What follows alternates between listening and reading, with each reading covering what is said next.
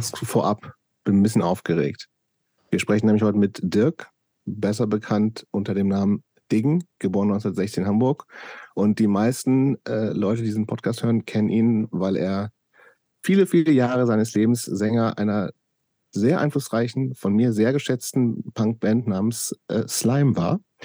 Hatte aber vor Slime auch schon eine Band, angeblich, ich habe dazu nichts gefunden, sprechen wir bestimmt noch drüber, namens The Kreislauf Collapse. Dann gab es in Slime Pausen die Bands CIA und Rubber Slime. Äh, letztes Jahr, aber vorletztes Jahr, 2020, der Ausstieg aus Slime, relativ für die HörerInnen relativ spontan. Ähm, und seitdem ist aber das Ding musikalisch immer noch unterwegs und zwar sehr viel mit Swiss und die anderen gerade. Äh, neben Musik und Politik natürlich, wo Slime ja auch äh, für stand, ähm, hat äh, Ding eine große Leidenschaft für Fußball. Anfangs natürlich als Hamburger Jung, HSV, ging natürlich irgendwann nicht mehr. Und dann natürlich, wir sind auch alle, St. Pauli, aber auch Celtic Glasgow. Diggen wohnt in der Nähe von Hamburg.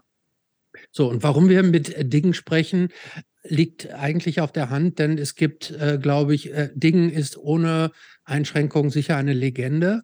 Äh, es gibt wenige Front. Eine lebende Legende. Eine allerdings. lebende Legende, ja. ja. Legenden sind eigentlich tot. Also da, eine lebende Legende. genau. Ähm, ich, es gibt vermutlich wenige äh, Sänger und Frontleute von Punkbands hier in Deutschland, die einen äh, dermaßen Einfluss äh, gehabt haben wie Ding und die auch äh, praktisch ein ganzes Genre hier in Deutschland so geprägt haben wie äh, Dingen. Und deshalb ähm, ist es für uns eine sehr große Ehre, dass du dir die Zeit genommen hast, zu uns zu kommen. Und wir freuen uns sehr auf das Gespräch mit dir. Ja, Dito. Ich, ja, Dito. Ja, sehr schön. Und ich sage es gleich, also ich habe ein paar Leute, da habe ich so ein bisschen Schiss, ich, ich werde ein bisschen zu Fanboy-mäßig. Also falls das so sein sollte, I'm sorry. Für mich okay, schon, für mich okay.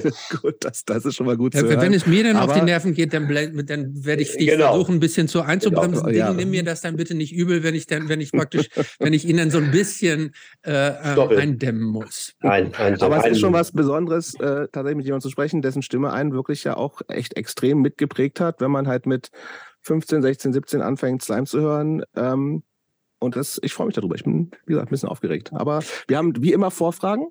Gut, ähm, aber jetzt, bevor, bevor wir zu den Vorfahren kommen, ähm, eine Frage, die mir ja, also was ist denn, äh, was, Jobs, was ist denn eigentlich dein Lieblings-Slime-Album? Äh, äh, normalerweise würde man erwarten, dass ich jetzt Schweineherbst sage. Ich sage aber alle gegen alle. alle gegen alle ist für mich noch runder, noch äh, weil da auch emotionalere Songs drauf sind, wie zu kalt er die Kette tötet, aber dann eben auch wieder der Titelsong und so. Ähm, klar, Schweineherbst ist unbestritten natürlich ein ähm, sehr, sehr wichtiges War Album. Ist das eigentlich das erfolgreichste Album auch?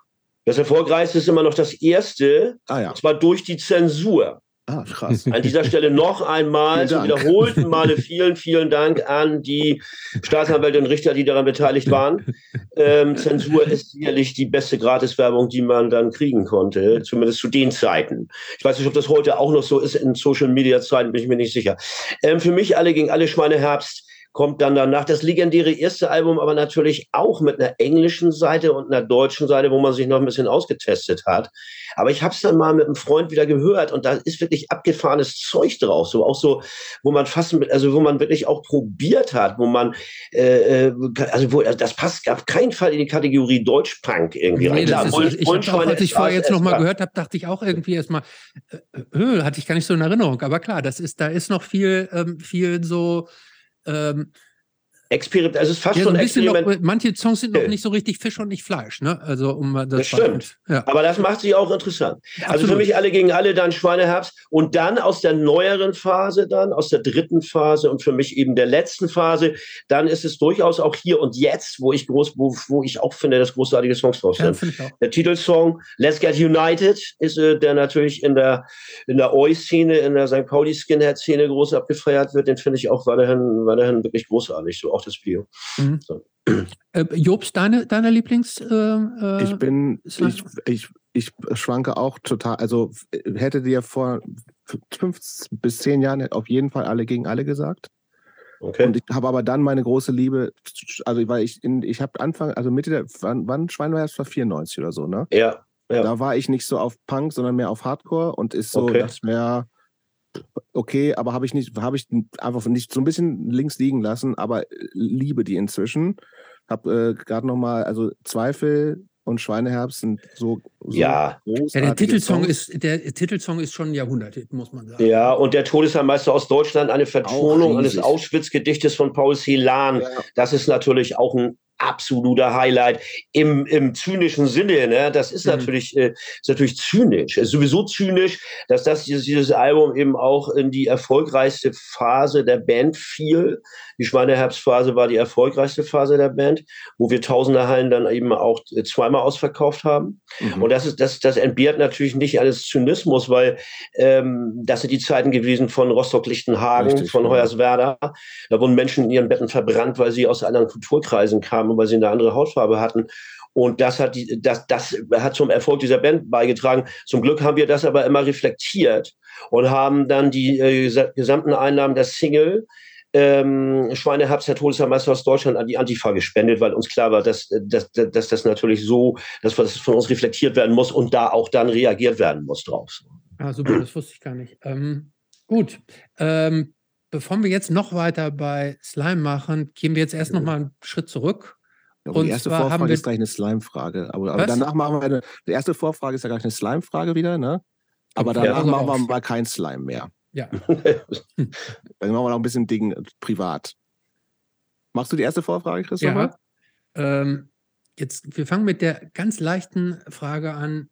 Was müsste passieren, damit du wieder bei Slime einsteigst? Geht nicht. Unmöglich. Also was passieren müsste, ist, die Erde wäre eine Scheibe. Mhm. ähm, und der FC St. Pauli spielt und der FC St. Pauli wird nochmal erfolgreich in meinem Leben. In so, Champions also geht League nicht. Gewinnen. Also beim Champions League-Sieg der, der von St. Pauli würdest du drüber nachdenken. Genau, beim CL-Sieg von St. Pauli oder Flat Earth Society hat recht, dann würde ich drüber nachdenken. Okay. Also ist es nicht ausgeschlossen, sagst du damit. Oh, wow, das hast du aber jetzt. Oh, oh jetzt, jetzt, jetzt, bewegen das wir uns jetzt aber jetzt früh in gefährlichem Wasser hier. Das hast du aber kombiniert jetzt. Nein, keine Chance. Nein, okay. no way. Okay. No way. Ähm, okay. Jobs, zweite Vorfrage. Zweite Vorfrage. Also eine Biografie über Slime gibt es schon. Tatsächlich auch sehr lesenswert, wer die noch nicht gelesen hat, mit dem Titel Deutschland muss sterben.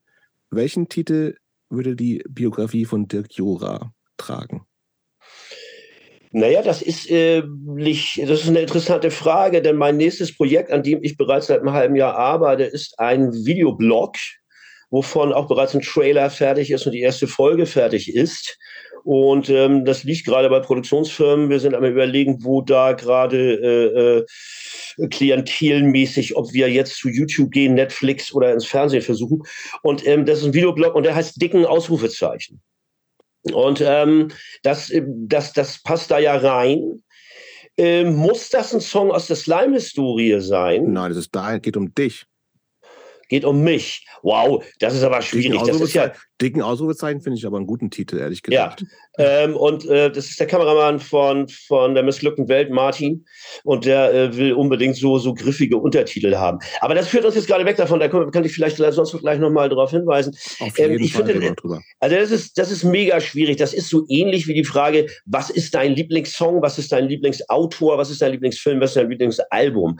Puh, äh, jetzt spontan zu sagen, welchen Titel, puh, das ist echt, äh, vielleicht sogar tatsächlich ähm, noch nicht kaputt von der EP äh, Dingen und Swiss und die anderen. Ja, ja, genau, natürlich, ja klar, ja sicher, noch nicht kaputt, genau, äh, genau. Bei, bei all dem, was man dann doch erlebt hat in meinem Alter, auch an, an sehr, sehr vielen negativen Dingen, die nach hinten raus leider auch vermehrt auftreten, Krankheiten bei Freunden, Krankheiten bei mir selber, Krankheiten bei meiner Freundin, die im Rollstuhl sitzt.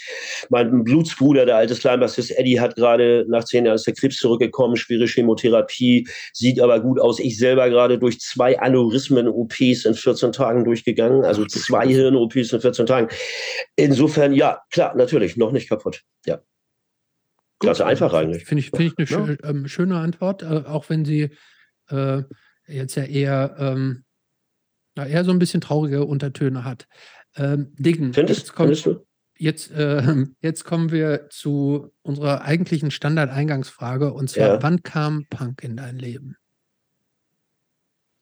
Relativ spät, also wenn man überlegt, dass ja äh, Ramones 76, Pistols 77 so, dann kommt das 79 in meinem Leben. Allerdings ist es natürlich jetzt, dann sind wir schon mal mittendrin in einer schönen Diskussion, nämlich wer definiert Punk? So, mhm. ne? was ist Punk? Wer definiert Punk?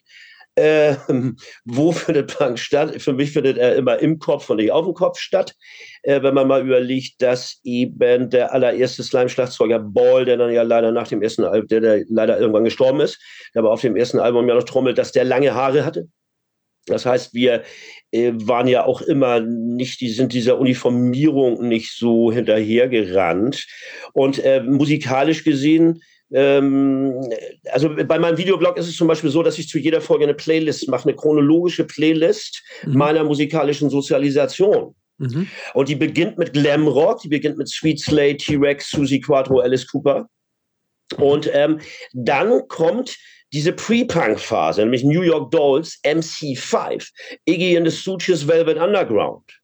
Und das ist tatsächlich im musikalischen Sinne schon Punk gewesen und vom, vom Aufruhrgedanken her, MC5, Kick Out the Jams, Motherfuckers, mhm. das ist schon, da ist diese, dieser, dieser Aufruhr abstrahiert nur vom musikalischen schon drin gewesen. Absolut. Insofern würde ich, ich sagen, un unbestritten bei uns. Mhm. Insofern würde ich sagen, dass äh, Punk ist in meinem Leben gekommen durch MC5, ja, Kick Out the Jams, Motherfuckers mit MC5, jo, genau. Und das war dann, das ist dann äh, tatsächlich schon früher gewesen, das war dann 76. Wenn wir jetzt sagen, das ist äh, ähm, die Pistols oder Ramones oder die Clash, die sind 79 in mein Leben gekommen, so. Mhm. Da warst du also so 16, 17, wenn ich das richtig genau. nachrechne. Ja. Genau. Ähm, ja. Und erinnerst du dich noch daran, wie du das damals überhaupt ähm, kennengelernt hast? Also wie die Musik, ähm, MC5 wurde im Zweifel ja auch nicht damals im, im Radio in Hamburg nee, gespielt, oder? Sicher nicht, nie. Nein, ganz sicher nicht. Ich habe zum Glück, also ich bin musikalisch groß geworden zu Hause tatsächlich mit Ernst Mosch und den Egerländern und deutscher Schlagermusik. Also ganz, mhm. ganz furchtbar. Und ähm, zum Glück habe ich, einen, hab ich einen Onkel gehabt, der leider viel zu früh verstorben ist, Bernd. Afro, festbar gefahren. Ich denke, er hat gekifft. Und äh, wenn wir jetzt, wir machen ja, wenn wir jetzt Video machen würden, dann würden eure ZuschauerInnen hinter mir ein Riesenplakat von Mark Bowen von T-Rex sehen. Mhm. Und dieser Onkel hat mich 1973, hat er mir Children of the Revolution vorgespielt und das ist eine Riesenhit Offenbarung. übrigens. Ja. Bitte? Riesenhit. Mhm. Ja, Riesenhit. Ähm, und das ist eine Offenbarung gewesen. So, das heißt, ich mit, mit, mit 13 kam T-Rex in mein Leben. Ich hatte eine komplette Singlesammlung von T-Rex. Und dann ähm, in der Schule waren wir fünf, sechs Leute. Der eine, da war der Vater irgendwie weg und die Mutter war immer unterwegs, Party feiern. Und dann konnten wir in Hamburg-Billstedt konnten wir die Wohnung benutzen und waren immer fünf, sechs Leute und wir haben alles gehört, tatsächlich alles. Wir haben tatsächlich Cat Stevens gehört. Ähm, wir haben aber dann eben auch MC5 gehört. Wir haben Status Quo gehört und haben aber auch die ersten Genesis-Alben äh, gehört, die noch so, wo die noch so Prog-Rock gemacht haben, mhm. was sich heute keiner vorstellen kann. Mhm. Na, jeder kennt nur diesen unsäglichen, dieses unsägliche Phil Collins-Gelalle. Aber damals war das so richtiger Progressive Rock, so wo du eigentlich zu kiffen musstest, was wir auch gemacht haben. Das heißt, da war so auch ein Großteil meiner musikalischen Sozialisation. Und dann kommt natürlich auch, kommen alle mit den, mit den, mit den zwei Buchstaben im Namen, Uriah Heep, Deep Purple, Led Zeppelin vor allen Dingen. Und Golden Earring.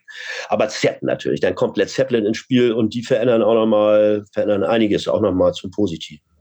Äh, sowas wie, äh, sowas wie äh, David Bowie oder Black Sabbath bei dir eine Rolle gespielt? Black Sabbath nie, außer Paranoid und das ist ja der untypischste Song für sie. Stimmt, der, ja. Der ja, ne? Äh, mhm. war, mir, war mir irgendwie zu schwer, zu sperrig. David Bowie natürlich sehr wohl. Also ich habe alle seine Phasen, zumindest damals, die Ziggy Stardust Phase, die natürlich, das war ja dann so die Phase, ähm, Rebel Rebel und so. Also das haben wir auch, das haben wir sehr abgefeiert, auch ja, auf jeden Fall.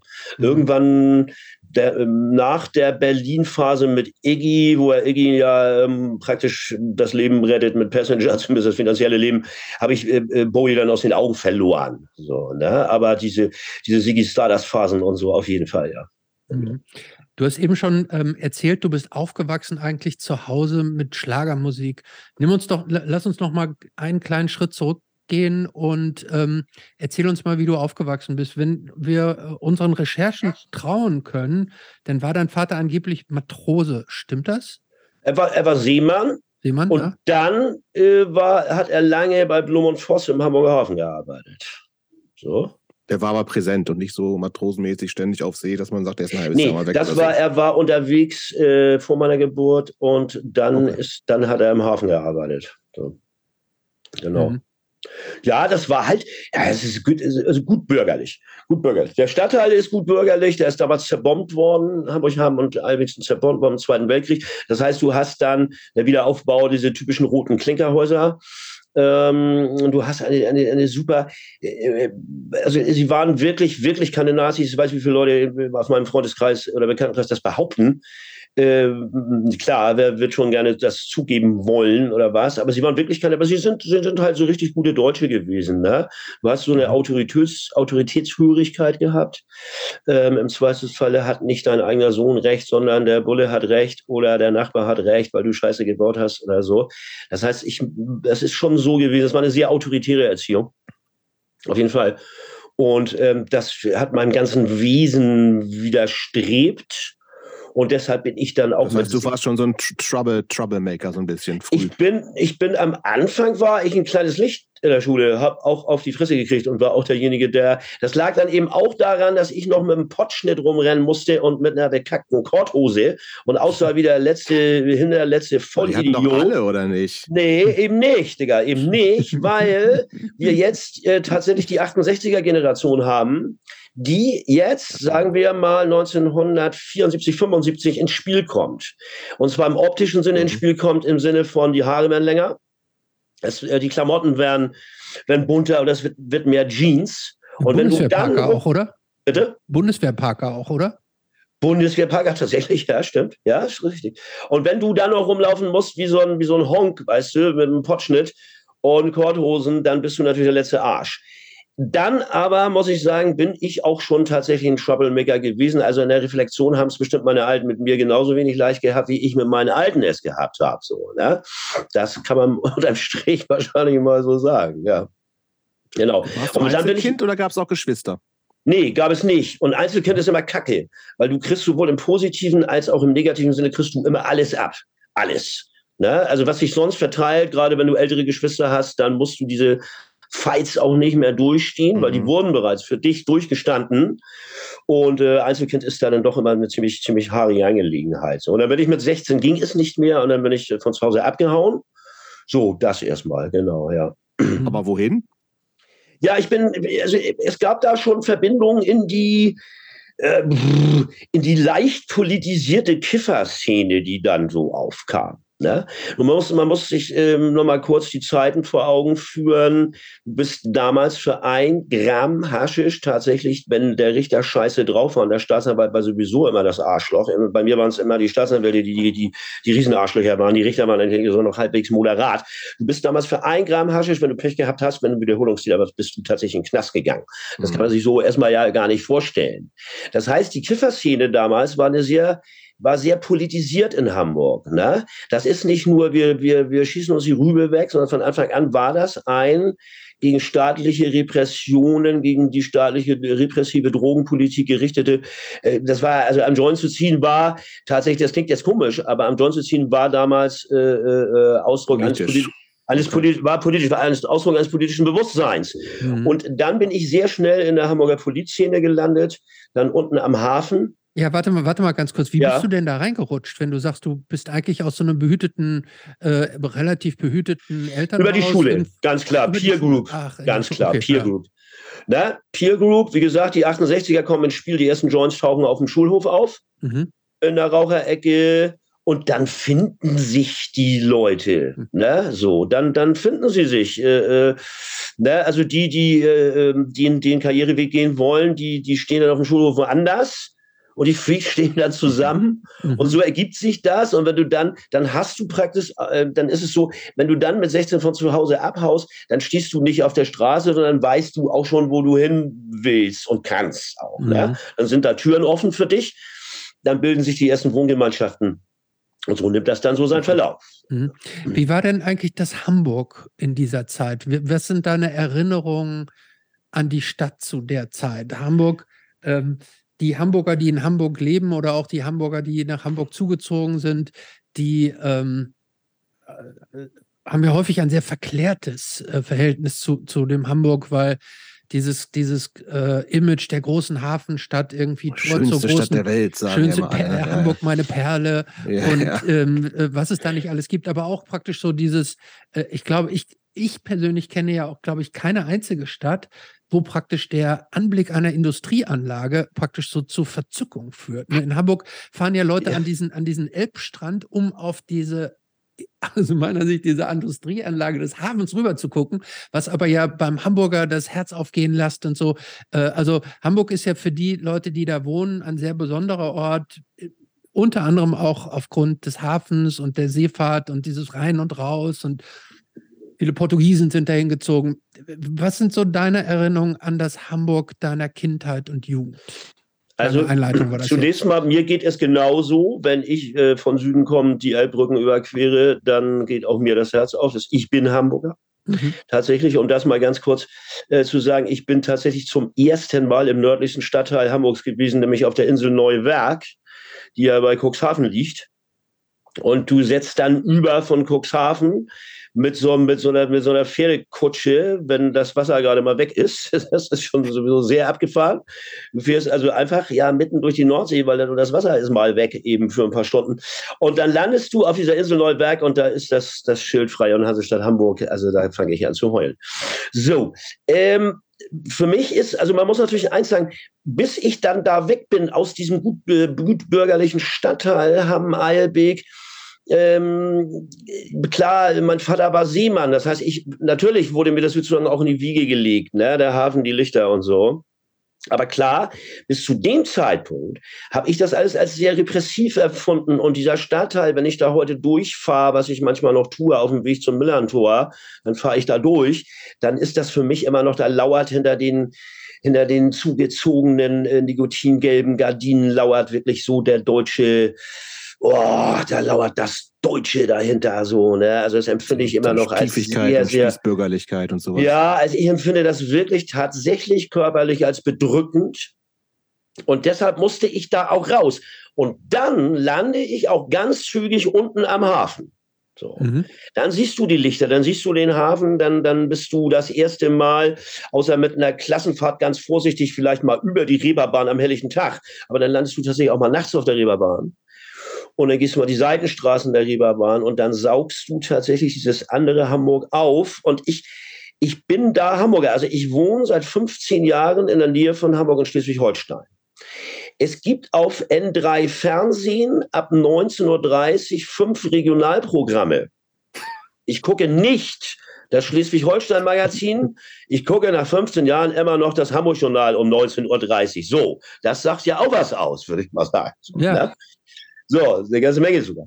Ähm, aber ich habe das eben als sehr, sehr bedrückend, als sehr beengt ähm, empfunden. Mh, hm, auch, auch diesen, diesen Stadtteil, der sich natürlich jetzt auch verändert. Und die, die, die große Freiheit, die kam dann wirklich, äh, als, ich dann, als ich dann da ausgezogen bin. Mhm. Und ähm, war dieses, ähm, weil du sagtest, dann praktisch zu Hafennähe auf Reeperbahn, war die Reeperbahn da oder was sind deine Erinnerungen an die Reeperbahn? Also war die damals schon, wie wir sie heute jetzt so kennen? Aber oder? jetzt ist es doch nur noch Touri ohne Ende, oder? Ja, war das, vielleicht mal eine Frage, wie war das eigentlich damals in den 70ern? Ja, also nun muss man natürlich war sagen. War schon auch damals schon eine Attraktion im Zweifel, ne? Natürlich war es das. Und wie du eingangs schon mal erwähnt hast, in anderen Zusammenhängen, dass man natürlich, man verklärt Sachen in der Vergangenheit, natürlich tut man das. Also wenn du als 16, 17, 18-Jähriger zum ersten Mal so auf den Kiez gehst, dann ist das natürlich, dann ist das noch beeindruckender, die Lichter, das Neon und so weiter. Mhm. Ähm, ich meine, Udo Lindenberg hat in der Adaption von dem Beatles-Song hier, was ist das, Penny Lane oder was? Reeperbahn, mhm. genau, Penny Lane. Ja ähm, singt er ja schon von, wann ist der Song von Udo von 76? Da singt er schon Kulisse für einen Film, der nicht mehr läuft, das tut weh. Das singt er schon 76. Verstehst du? Oder 77 von mir, das ist egal. Äh, ist jetzt nicht, ja, das ist jetzt nicht wichtig, aber er singt schon sehr, sehr früh darüber, dass sich, die, dass sich der Kiez so verändert. Ne?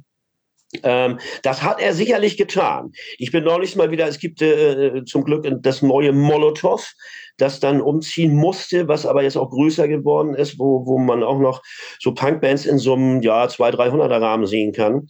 Und da war ich neulich und habe draußen gestanden lange und habe mir das Treiben auf der Reeperbahn angeguckt und das ist schon ja, das ist schon nicht mein Film so. Ne? Oder also, wenn er das jemals war, er ist es sicherlich nicht mehr, weil du siehst wirklich nur noch englische Stackpartys. Also hier, äh, wie sagt man, Junggesellen. Mhm. Ja, ja. Mhm. Völlig durchgedrehte, durchgeknallte Engländer, die ähm, auch oh, schnell, auch aggro sind. Mhm. Ähm, du musst echt aufhalten. Du gehst da nicht, du gehst weiterhin noch in deine Seitenstraßen. Die gibt es immer noch den Hamburger Berg. Oder du gehst dann eben noch ein weiter Richtung St. Pauli-Stadion und gehst ins Jolly Roger. So, das kann man machen. Aber auf der Reeperbahn selber ist, das ist schon, Alter, das ist so, so je, nehmen das Klischee und, und die erfüllen es da so. Ne? Also, mhm. das ist nicht mein Film. Nein, nein, das geht nicht. Aber war das damals sowas, wo du hingekommen bist und sagst, okay, das ist jetzt auch einfach so ein, was Befreiendes, gerade im Gegensatz zu dem, was du gesagt hast, dieses, dieses beefige, ja ja. haben, wo du herkommst. Ne? Also natürlich. Das, das, war schon ein Gefühl von, okay, hier kann ich, kann jeder und jeder machen, was er will und da ist es. Ja, natürlich. Das, das heißt ja auch nicht ohne Grund große Freiheit da, oder? Das heißt nicht ohne Grund große Freiheit und für dich als 16-Jährigen, der aus solchen Verhältnissen kommt, mhm. die auch ähm, sexuell, äh, also um es mal harmlos zu formulieren, nicht gerade offen waren, mhm. äh, dann ist das natürlich eine unglaublich beeindruckende Kiste so. Ne? Mhm.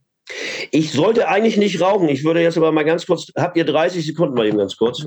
Ich muss dann eben doch mal mir das hier. Mach das. Ja, ich finde, also, ey, Reeperbahn, ich, wenn ich in Hamburg bin, irgendwie äh, geht man dann ja doch irgendwie immer mal drüber. Ich finde es aber auch meistens wahnsinnig anstrengend. So, ich bin aber auch schon wieder. Ja, das, ich finde das so ein bisschen, das ist fast so ein bisschen so wie, wie Disneyland, nur in, in in äh, so, so ein bisschen verrucht, ne? Aber also. Ja, aber auch nicht mehr so richtig. Ich finde das ne? schon, aber was ich interessant finde, ist, dass es sowas wie die Reeperbahn ja nirgendwo sonst in Deutschland so gibt. Nicht in, nee, nicht in dem Ausmaß. Also ich ne? bin, ich kann euch sagen, selbst in Europa ist das einfach, es ist der well-known Red Light District. Klar, Times Square, New York City wahrscheinlich noch. Amsterdam, Amsterdam, Amsterdam, natürlich, ja, okay. klar. Logisch. Aber es ist schon so, ich bin mit meinem Zweitclub Celtic Glasgow in 17 Ländern in Europa gewesen. Mhm. Und dann stehst du in Lissabon und dann hast du den, guckst du den Red Light District von Lissabon an und der ist ungefähr, weiß ich nicht, vielleicht ein Hundertstel des mhm. gesamten Areals St. Pauli oder so. Ne? Lissabon ist ja auch eine Millionenstadt. Ähm, das ist schon, äh, klar, es ist weiterhin beeindruckend. Ich habe da neulich ein Interview gemacht für eine sehr, sehr gute Zeitung. Kann man mal kurz eben Werbung das ist Veto, das Veto-Magazin. Mhm. Sehr, ja, sehr politisch. Ja. Äh, sehr, da kann man wirklich mal Werbung für machen. Ja, leider im Print, Printbereich eingestellt, aber machen jetzt online, glaube ich, weiter. Ach, dann ja. weißt du mehr als ich. Das ist ja. ja jetzt oh. vor kurzem, die Sun hat sich oh, dann doch nicht genug verkauft, leider. Das ist bitter. Ja, das ja. ist der Weg der Printmagazine. Und die waren äh, Jungspund, Mitte 20, Redakteurin und Fotograf und waren noch nie in Hamburg. Und ich suche also den Ort aus, wo wir dieses Interview machen. Und wir machen es direkt neben Udopia. Das ist diese Multimedia-interaktive ähm, Geschichte, die Udo Lindenberg da hochgezogen hat. Und da gehört eine Kneipe dazu. Und äh, dann haben wir uns in dieser Kneipe getroffen. Und für die war das ein, ein für die war das ein unglaubliches Erlebnis. Also ich habe dann äh, tatsächlich mit den Augen von mit 20er Nicht-Hamburgern, die noch nie in Hamburg waren, habe ich die Reeperbahn wahrgenommen. Und in dem mhm. Moment habe ich gedacht, wow, also ähm, klar, so kann man das sehen. Ne? So, das ist so ähnlich wie ich gehe 37 Jahre ins Müllerntor und wenn es dann mal seltenst, kommt natürlich heute nicht mehr so häufig vor, aber tatsächlich Leute von, von äh, aus Glasgow, ältere Semester, dann das erste Mal rüberkommen und die stehen dann da und die hören, hören Antifa-Hooligans von Los Fastidios, das ist eine Einlaufsong mhm. zur zweiten Halbzeit, die sind, die sind bekifft vom, vom Passivkiffen, macht nämlich auch stoned, ähm, und sehen den Mob da und dann siehst du das plötzlich durch diese Augen und stellst wieder fest, wow, was ist das eigentlich für eine geile Sache, die wir da haben? So, mhm. ne? ähm, insofern muss man sagen, äh, bei äh, natürlich aller berechtigten Kritik auch an, aber St. Pauli ist eben auch nicht St. Pauli. Ich würde die Ribberbahn, wir selber haben uns immer an den Seidenstraßen rumgetrieben. Ich Hamburger Berg, dann die Hafenstraße, die in, Ste in Steinwurf Nähe liegt. Aber auf der Ribberbahn selber bist du eigentlich selten so. Ne? Du gehst in die Seidenstraßen rein. Ne? So. Gab es damals eigentlich auch schon die Herbertstraße, also so als abgesperrtes? Ja. Äh, ja. Schon, ja. ja. Und war ähm, St. Paul. Ich würde gerne zur Musik mal wiederkommen, noch mal so ein bisschen, ja. ehrlich gesagt schon. Also okay. du bist da schon 16, 16, 17, 18, also so ja. Schule. Ja. Was eigentlich mit Schule? Zu Ende gemacht? Nee, ich bin dann an Mathe gescheitert. Ich hatte einen Deal mit einem Mathelehrer, der hat mir einen Punkt gegeben, also fünf Minus. Und ähm, wollte mich, weil ich sehr gut in Sprachen war und Politik, Gemeinschaftskunde und so ein Zeug, wollte der mich nicht durchfallen lassen wegen eines einzigen Fachs. Und dann haut der im dritten Semester ab, also äh, vor dem dritten Semester ab, drittes, viertes Semester. Und der neue Mathe-Lehrer hat mir null Punkte gegeben. Und dann bist du halt raus. Wenn Formeln aufeinander aufbauen, dann bist du raus aus der Nummer. Deshalb kein Abitur mittlere Reife und habe dann aber noch mit Mitte 30 äh, eine spezielle Uni gemacht, Hochschule für Wirtschaft und Politik. Ich wollte Taxi fahren, also musste ich Diplomsoziologe werden. So, und das, das bin ich. Richtig, das, das geht gar nicht anders. Geht gar nicht anders. Kriegt man keinen Taxischein sonst. Nein, geht nicht. In Hamburg jedenfalls nicht. Und genau. Berlin auch nicht. Nee, auf keinen Fall. Schriftsteller könnte man noch sein, vielleicht. Mm -mm. Das geht auch. Ja, aber das war wahrscheinlich auch Soziologe. Okay, ähm, okay, du bist, du bist so ein bisschen bisher so im, im äh, Glamrock unterwegs und sowas alles. Wie, wie äh, und Protopunk natürlich auch sowas, sagen wir jetzt mal, also auch ja. Äh, ja. Wie, wie, wie, wie, wie hast du Musik dann weiter konsumiert? Wann, wann kam auch so ein bisschen das in Form von Konzerten in dein Leben und so? Was waren also die ersten Sachen? Naja, äh, tatsächlich sind die ersten Sachen dann ja äh, wirklich äh, Deep Purple gewesen. Live? Ja. Die Purple Life und äh, Nazareth und Golden Earring und, und also so diese, diese, diese wirklich Rock, mhm. ne? einfach Rock. Kann man sagen. Aber das sind auch das sind große Shows dann gewesen, ein paar hundert Leute und so. Ja, ne? das, nee, nee, das waren dann schon 5000. Auch Purple okay. haben ja damals auch schon so 5000 gespielt oder so, ne? Das waren riesige und, Bands damals, ja, ne? Mhm. Auf jeden Fall. Und dann kommst du, dann entwickelt sich irgendwie das ist in der Reflexion auch schwer zu sagen. Es gibt dann zum Glück einen Laden für die aufkommende Punkszene in Hamburg. Dieser Laden ist unter der Woche, heißt er tatsächlich zum Flohmarkt. Das ist unten am Hafen in der Carsten-Rieder-Straße am Fischmarkt. Ist eine Politkneipe, RAF-Unterstützer, Hungerstreik-Unterstützer. Und am Wochenende geben die den Laden frei für die aufkommende Punkszene. Okay. Keine Monitorboxen, keine PA, alles scheißegal. Also kann man, es ist völlig. Also für Live-Konzerte richtig schon. Für Live-Konzerte. Okay. Das ist am Wochenende heißt das Ding Krawall 2000 und dann heißt es wieder zum Flohmarkt. So. Und äh, insofern ist die äh, Hamburger Punk-Szene auch von Anfang an so ein bisschen verwoben gewesen, so mit der linken Szene auch so. Und also zumindest Teile der Hamburger mhm. Punk-Szene. Und da kommen dann Konzerte, da passen dann ich weiß es nicht, ich sage jetzt mal, es passen 167 Leute rein, die Feuerwehr hätte 103 reingelassen und okay. es waren 400 da. So. Okay, ne? krass. So explodiert das dann. Das spielt alles. Da spielen Hansaplast, da spielt die ganze Hamburger Punk-Szene, Razors, Buttocks und so weiter. Slime spielen da mehrere Male und so. Auch überregionale Bands spielen da KFC-Vorläufer von den Toten Hosen mhm. ähm, und so. Und, und das ist die, die Keimzelle des Hamburger Punkrocks, der Hamburger Punk-Szene, ist diese Kneipe gewesen. So, ne? Krabal 2000. Kannst du dich an das erste Konzert erinnern? Nee. Das erste Konzert in, das erste Punkkonzert meinst du? Ja. Oder war das da? Dein erstes? Nee, mein erstes ist tatsächlich dann, glaube ich, dann doch wirklich, oh, ich würde sagen, die, die Purple gewesen, ja. Und mein erstes Punk-Konzert war. Genau, ich, ich, will so ein bisschen in dieses kleinere irgendwie. Das ist irgendwie so eine Rockshow mit 5000 Leuten. Das ist natürlich auch beeindruckend. Aber wenn man eher so das Gefühl hat, man taucht jetzt in so ein was Subkulturelles rein. Also das war da. Ich würde sagen, da. das war also ich würde sagen, das waren Buttocks und Razors. Äh, Razors gibt es heute noch, zwei mhm. Hamburger Punkbands. Das war da im Krawall 2000 war das. So, genau. Ja. Die, ähm, die haben wir zum Teil, also was hat dich daran am meisten so abgeholt? Ähm, die, äh, das waren ja auch so ähnlich wie Slime, auch beides Bands, glaube ich, die ja auch zum Teil Englisch, zum Teil Deutsch äh, ja. gesungen haben, ja, genau. wenn ich es jetzt so ganz richtig auf dem Zettel habe. Ähm, was, was, was hat dich da am meisten so beeindruckt oder beeinflusst oder was hat dich da mitgenommen? Was, was hat dich dazu gebracht, dass du sagst, irgendwie, hier gehöre ich hin, hier will ich sein? Ja, es ist die Energie gewesen. Die Energie, die, ähm, die Gemeinsamkeit, die Energie, die dann so ein Konzert, so ein Happening ähm, dann freisetzt. So, diese Energie, nach der habe ich dann, ähm, die habe ich dann auch erfahren im, im Stadion im Millantor und die erfahre ich heute noch, jetzt gerade auf der Tour mit Swiss und die anderen. Es gibt außer, außer Stadien, würde ich sagen, nichts außer Konzerten, die so eine Energie von Menschen freisetzen können. Und das ist es sicherlich gewesen, ja klar. Und dazu kommt natürlich, dass du auch, du bist einfach auch anders gewesen, alleine durch die Optik.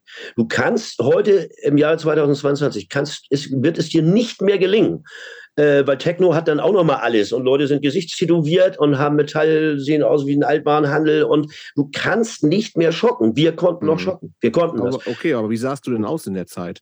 Ähm, hast du denn geschockt? Also wir haben, bei mir war es so eine Mischung aus Street Fighter, Ramones, ja, ne, also, also Jeans, Lederjacke, und gerne ein schwarzes Bandana vor der Fresse, ähm, weil ich eben auch sehr schnell, ich bin, ich bin so ein bisschen auch das, das Bindeglied gewesen zwischen der Polizszene und der Punk-Szene in Hamburg.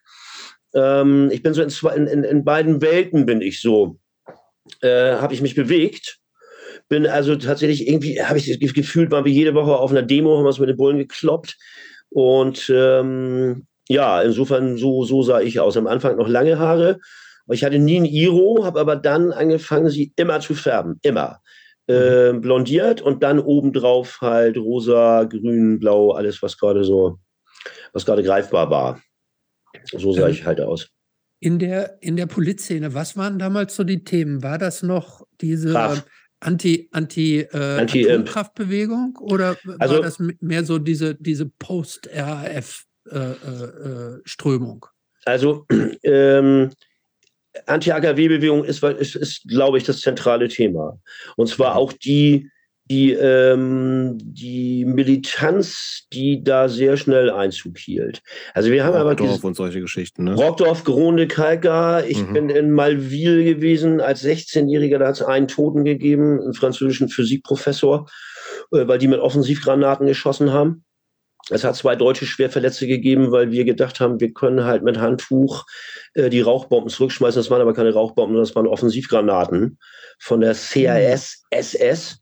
Ähm, das, der Staat hat mit einer unfassbaren Brutalität, äh, wenn du es gewagt hast, dieses Konstrukt Atomkraft zu kritisieren, und zwar auch dann, ähm, also ich habe tatsächlich auch theoretische politische Arbeit geleistet. Ich war in einer K-Gruppe im Kommunistischen Bund. Die Zeitung hieß der Arbeiterkampf. Das heißt, man hat sich auch theoretisch mit Atomkraft beschäftigt, vor allen Dingen eben mit dem Problem des Mülls, was wir mhm. heute noch haben, Gorlim, Stichwort Gorlim.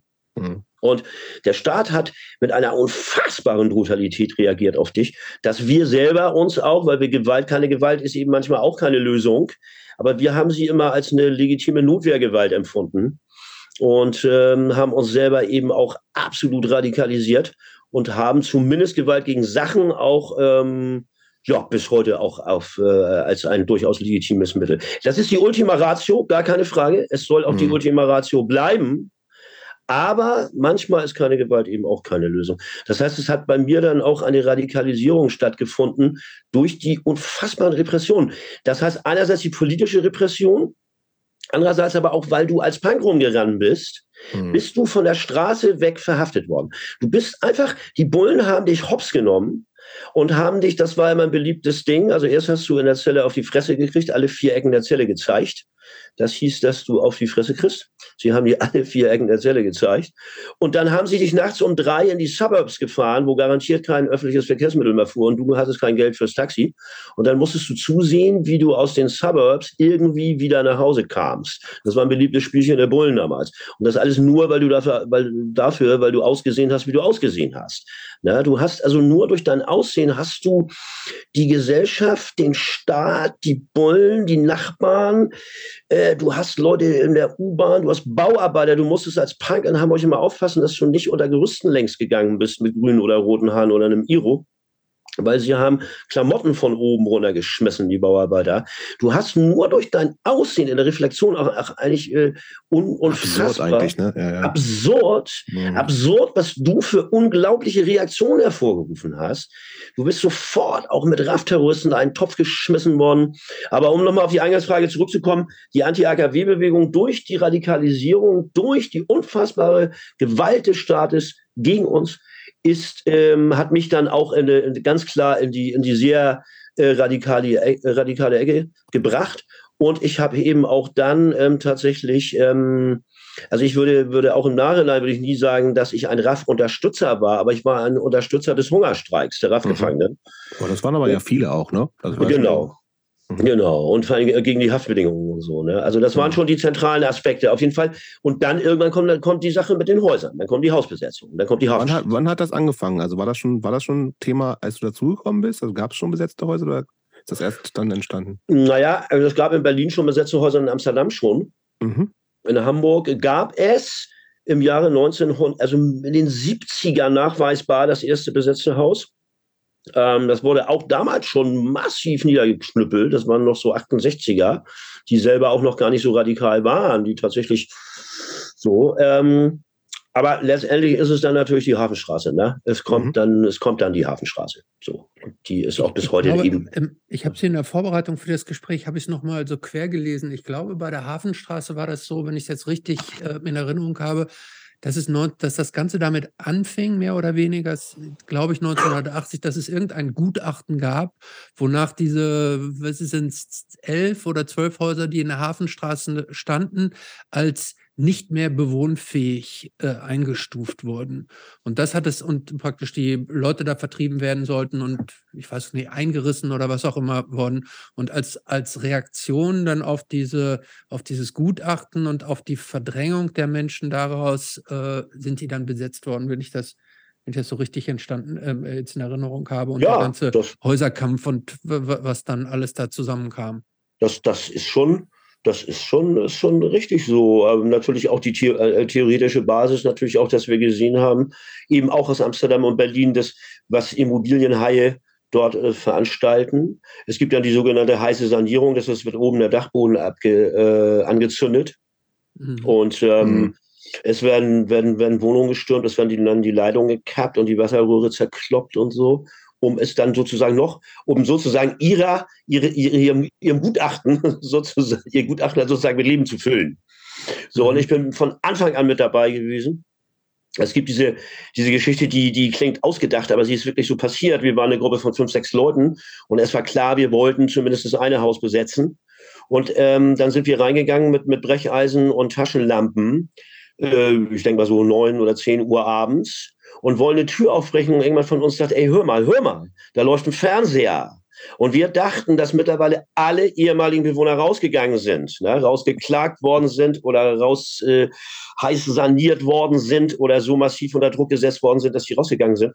Und dann, noch alte. und dann ist da noch ein Ehepaar, sozusagen so wie hier Asterix und Obelix, was so das letzte Dorf, was da noch Widerstand leistete. Und deren Tür wollten wir aufrechnen. Dann haben wir dann natürlich äh, angeklopft und geklingelt, dass sie rausnehmen und gesagt, ey, wir sind auf eurer Seite, aber ähm, bitte diese Wohnung noch nicht. So, wir wohnen hier tatsächlich noch. Eine unfassbare Geschichte bis heute. So kann man sich eigentlich gar nicht ausdenken. Ähm, äh, der Regisseur sagt, nee, Drehbuchautor, lass das mal. Ähm, das heißt, ich bin wirklich von Anfang an dabei gewesen. So, ne? Dann standen da unten die Bagger, wir haben die Bagger dann platt gemacht mit äh, Zucker in Tank, äh, so, ne? Dann, wenn du das Ding dann einmal anschmeißt, dann hast du dann einen Kolbenfresser sofort drin. So, ähm, ja, äh, also äh, wie gesagt, es, äh, wir, also dieses, dieses Gutachten wurde sozusagen mit Leben gefüllt und eben auch der theoretische Background dazu, bezahlbaren Wohnraum zu vernichten. Mhm. Das ist von, für, äh, für, uns von Anfang an klar gewesen, dass das die Maxime des Staates war und dass der Staat eben tatsächlich immer auf Seiten der Immobilienhaie steht und mhm. nicht auf Seiten der Bewohner steht. Das heißt, du hast eine sehr direkte, ähm, wie soll ich sagen, äh, du hast dich von diesem, von diesem Staat einfach verraten und verkauft gefühlt auf eine sehr, sehr äh, unmittelbare Art und Weise. Und das hat mich in dieser Zeit eben auch sehr, sehr geprägt. Das Problem ist, das, das, das sehe ich heute und das habe ich auch damals schon gesehen. Du befindest dich dann natürlich ganz schnell in einer Schnittmenge mit irgendwelchen Querdenkern, QAnon, äh, sogenannten Querdenkern oder sowas, ne? oder AfD-Land, keine Ahnung. Aber das ändert ja nichts an der Tatsache, dass, äh, wenn, wenn, ich weiß, also auch Faschisten sind gegen, gegen äh, Atomkraft gewesen. Mhm. Verstehst du? Und auch Rechte sind natürlich gegen Immobilienhaie und Spekulanten. Ähm, ob das natürlich dann aus, aus strategisch-taktischen Erwägungen ist, das sei dann dahingestellt. Aber das heißt, du befindest dich plötzlich in einer Schnittmenge mit solchen, solchen Arschlöchern. Das willst du nicht. Auf Aber der damals auch schon, oder war das? Naja, es gab Baldur Springmann. Ihr, Grün, Grün, Gründungsmitglied ah, der ja, Grünen. Partei in Deutschland, ein, äh, ein, ein Biofaschist. So, das ist tatsächlich mhm. auch in den, letzten, in den letzten Jahrzehnten ist es wieder so eine Bewegung. Ich wohne auf dem Land. Das gibt es tatsächlich. Das sind so Biofaschisten. Ne? Das mhm. sind so Öko-Biotypen, aber sind absolut ja, Faschisten. Das war auch ein bisschen so esoterisch angehaucht und so. Genau, noch ein bisschen so in diese Richtung. Und da gab es so einen Typen, Baldur Springer. Genau. ja, aber das also, war das, war dein Vibe damals. Also, das ist, wir sind jetzt erstmal, können gerne erstmal mit dieser Politsache so ein bisschen bleiben. Also, es ja. war natürlich einerseits was Handfestes vor Ort, wo du sagst, ey, hier passiert gerade Sachen, die ich politisch und ethisch und wie auch immer scheiße finde. Hier soll bezahlbarer, also mit einem hehren Ziel. Aber das äh, ging das schon dann eigentlich so gedanklich so weit, dass du sagst, irgendwie, ey, ich äh, glaube auch, dass wir in nicht nur jetzt diese zehn Häuser haben oder sowas, sondern eigentlich brauchen wir einen, kompletten Systemwechsel. Ja. Hast du geglaubt, dass das möglich ist innerhalb ja. von einer relativ kurzen Zeit? Und war das so der Fall bei allen? Hab ich. Äh, da kann ich natürlich jetzt erstmal nur von mir sprechen. Es gab allerdings ja. tatsächlich in, meinem, in meiner Reflexion, von meinem Empfinden her, gab es tatsächlich Zehntausende von Leuten, die so dachten wie ich, es muss ein Systemwechsel her. Na, ja. es, war, es war die K-Gruppenzeit, die Sven genau. Regner auch im, im, im zweiten Herr Lehmann-Buch, glaube ich, es ist das zweite, glaube ich, neue Phase, wo er auch über diese K-Gruppenzeit äh, berichtet. Die, die, das weiß ich auch, das war so. Wir haben tatsächlich ernsthaft auch, ähm, es gab K-Gruppen wie die KPDML, die hat ihre Leute bewusst in die Bundeswehr geschickt, damit sie, mhm. den, Dienst, damit sie den Dienst an der Waffe lernen damit im Falle der Revolution wir ähm, also auch in der Lage sind. So, das hat der KB nicht gemacht. Aber klar, doch, wir haben, ich, es gab, äh, das ist nicht nur mal eine Woche gewesen oder so, sondern das war schon eine Zeit in meinem Leben, wo ich allen Ernstes auch diesen Staat bekämpfen wollte. Mhm. Und ähm, wo ich dementsprechend auch äh, zumindest leise Sympathien für die RAF hatte, die dann ganz schnell wieder vorbei waren, mhm. weil es sehr schnell klar war, es gab die Bewegung 2. Juni mit Fritz Teufel, also die Haschrebellen und so. Mhm. Und die waren Rock'n'Roll. Und mhm. diese Leute von der RAF, ich, ich, ich, oh Mann, ich hatte einen Kumpel damals, wir haben dann versucht, mit denen so, so, so Strategiediskussionen zu führen und Flugblätter zu entwerfen. Und die haben auch sich in einer, in einer Sprache, in einem Duktus bewegt, äh, die niemals ein Arbeiter versteht. Und wir haben es dann mhm. gewagt, darauf hinzuweisen, sag mal, Moment mal, ich dachte, ihr wolltet in die Arbeiterschaft ran. Also total abgehoben, äh, so eine, so wie so eine Scientology-Sekte. Und uns war ziemlich schnell klar, also wenn die Leute an die Macht kommen, dann sind, sind die Punks und die Rock'n'Roller und die Fußball Antifa-Hooligans, wir sind dann auch mhm. ganz schnell im Umerziehungslager. Ne? So, mhm. und für uns war dann immer eher die Bewegung 2. Juni mit Fritz Teufel. Das waren so unsere Leute dann. Ne? Okay. Aber jetzt nur mal, damit wir das wirklich verstehen, die, diese RAF-Leute, die waren tatsächlich auch ähm, greifbar. Also mit denen hattet ihr unmittelbaren Kontakt. Ich weiß nämlich, als ich, ich bin ein bisschen jünger als du, ähm, da war die RAF, war, das war ja so ein Terroristen-Mythos. Diese, diese Plakate wo, kennen wir halt alle noch, ne? Diese wo, wo man so, wo man so dachte, die sind so komplett ja. im Untergrund irgendwo, ähm, ganz eingeschworener Kreis, wo, wo, wo es überhaupt keinen Zugang zu gibt. Und die, die waren bei euch so, das waren für euch so total ähm, präsente Typen dann einfach, auf die man, mit denen man naja, Diskussionen führen konnte. Also die Leute auf dem Fahndungsplakat natürlich nicht, weil also wenn die für uns präsent gewesen wären, dann wären sie, glaube ich, auch ganz schnell wieder runter gewesen vom Fahndungsplakat. Aber der, der, der Unterstützerkreis, ähm, durchaus, ja. Und ich muss auch in der, in, der, in der Reflexion sagen, es hätte auch passieren können. Es gab, gab so einen durchaus Zeitpunkt, wo ich dem bewaffneten Kampf also nicht unbedingt abgeneigt gewesen bin. Mhm. Bin im Nachhinein aber äh, froh drüber. Also ich hab, bin nie beim Heroin gelandet und ich bin auch nie auf dem Fahndungsplakat gelandet und da bin ich im, im Nachhinein auch sehr froh drüber, muss ich sagen. So, ne? Mhm. Ähm, was allerdings eben nicht heißt, dass militante Widerstandsformen für mich bis heute nicht ein legitimes Mittel sein können. Noch einmal, der Begriff mhm. Ultima Ratio ist hier ganz wichtig. Ne? So. Mhm. Ähm, ja. Aber klar, natürlich, mhm. äh, es gibt Leute, also ich nenne da jetzt natürlich keine Namen, aber es gibt auch Leute, die dann, die lange gesessen haben, die wieder raus sind und die heute auch noch auf äh, Klassentreffen, in Anführungszeichen, ehemals Szene Hafenstraße trifft sich, hatten wir gerade wieder vor einem Jahr. Natürlich, da tauchen auch Leute auf, die, die 15 gesessen haben mhm. äh, oder 15 gefangen haben und 12 gesessen haben. Also durchaus. Ja, ja, die sind für uns schon greifbarer gewesen. Dadurch wurden sie aber auch Menschen. So, ne? mhm. ne? Also dadurch sind sie auch nicht, nicht nur abstrakte Persönlichkeiten gewesen, sondern man konnte dann auch ein Gespräch mit ihnen durchaus nachvollziehen, weshalb sie diese Entscheidung getroffen haben, weil sie diesen mhm. Staat als ein Moloch empfunden haben, der, den, den es zu bekämpfen gilt. Ne? Es war eben äh, unter den Talaren der von tausend Jahren und noch mhm. immer sitzen die Na Nazis, äh, sitzt du vor Gericht einem, einem, einem Nazi-Richter gegenüber oder am Staatsanwalt. Ja, das heißt, so. ja, ja. Na, also das, das ist ja bis zu einem bestimmten Zeitpunkt ist das ja auch tatsächlich so gewesen. Das ist ja nicht nur Propaganda. Also, ne? Ja. Ich muss gerade mal drüber nachdenken. Ähm, bei der RAF waren tatsächlich ja auch einige Frauen aktiv, wenn ich das ja, richtig ziemlich viele sogar, ja. habe. Ziemlich ne? viele. Ähm, mhm. war die ganze Szene damals so stark, also auch ähm, homogen durchsetzt, also von Männern und Frauen, oder waren das jetzt nur in meiner Welche Szene? Szene ist immer so ein. Sagen wir die, deine, die, ich sage jetzt mal so die Politszene, in der du dich damals bewegt ja. hast, in, in den unterschiedlichen Schattierungen, ja. die es dann gab. Ja. Da, das war durchgängig Auf jeden Frauen, Fall. Frauen, ja. Männer, Typen, alles durcheinander. Auf jeden Fall. Die Punk-Szene nicht. Ne? Also okay. da eine ganz klare Trennung. Die Punk-Szene nicht. Die Punk-Szene ist auch jetzt noch im Nachdenken, wie es früher war. Das ist auch durchaus in, in, in einigen äh, äh, Punk-Dokumentationen, was Hamburg betrifft und auch Berlin. In Berlin war, war, war es ein bisschen stärker. Da gab es auch ähm, Bands, die Edstussis zum Beispiel, also mhm, reine genau. Frauenbands. Mhm. Hamburg gar nichts, oder? Hamburg nichts. Und auch wenn jetzt da am Krawall 2400 Leute waren, dann war es, äh, waren, waren die 10% Frauen waren auffällig, weil sie eben okay. so, weil sie eben nur 10% waren. Die Polizszene wohlgemerkt, das da eine klare, klare Trennung. Die Polizszene wohlgemerkt, die ist, würde ich sagen, also vielleicht nicht 50-50, aber doch deutlich, deutlich, deutlich.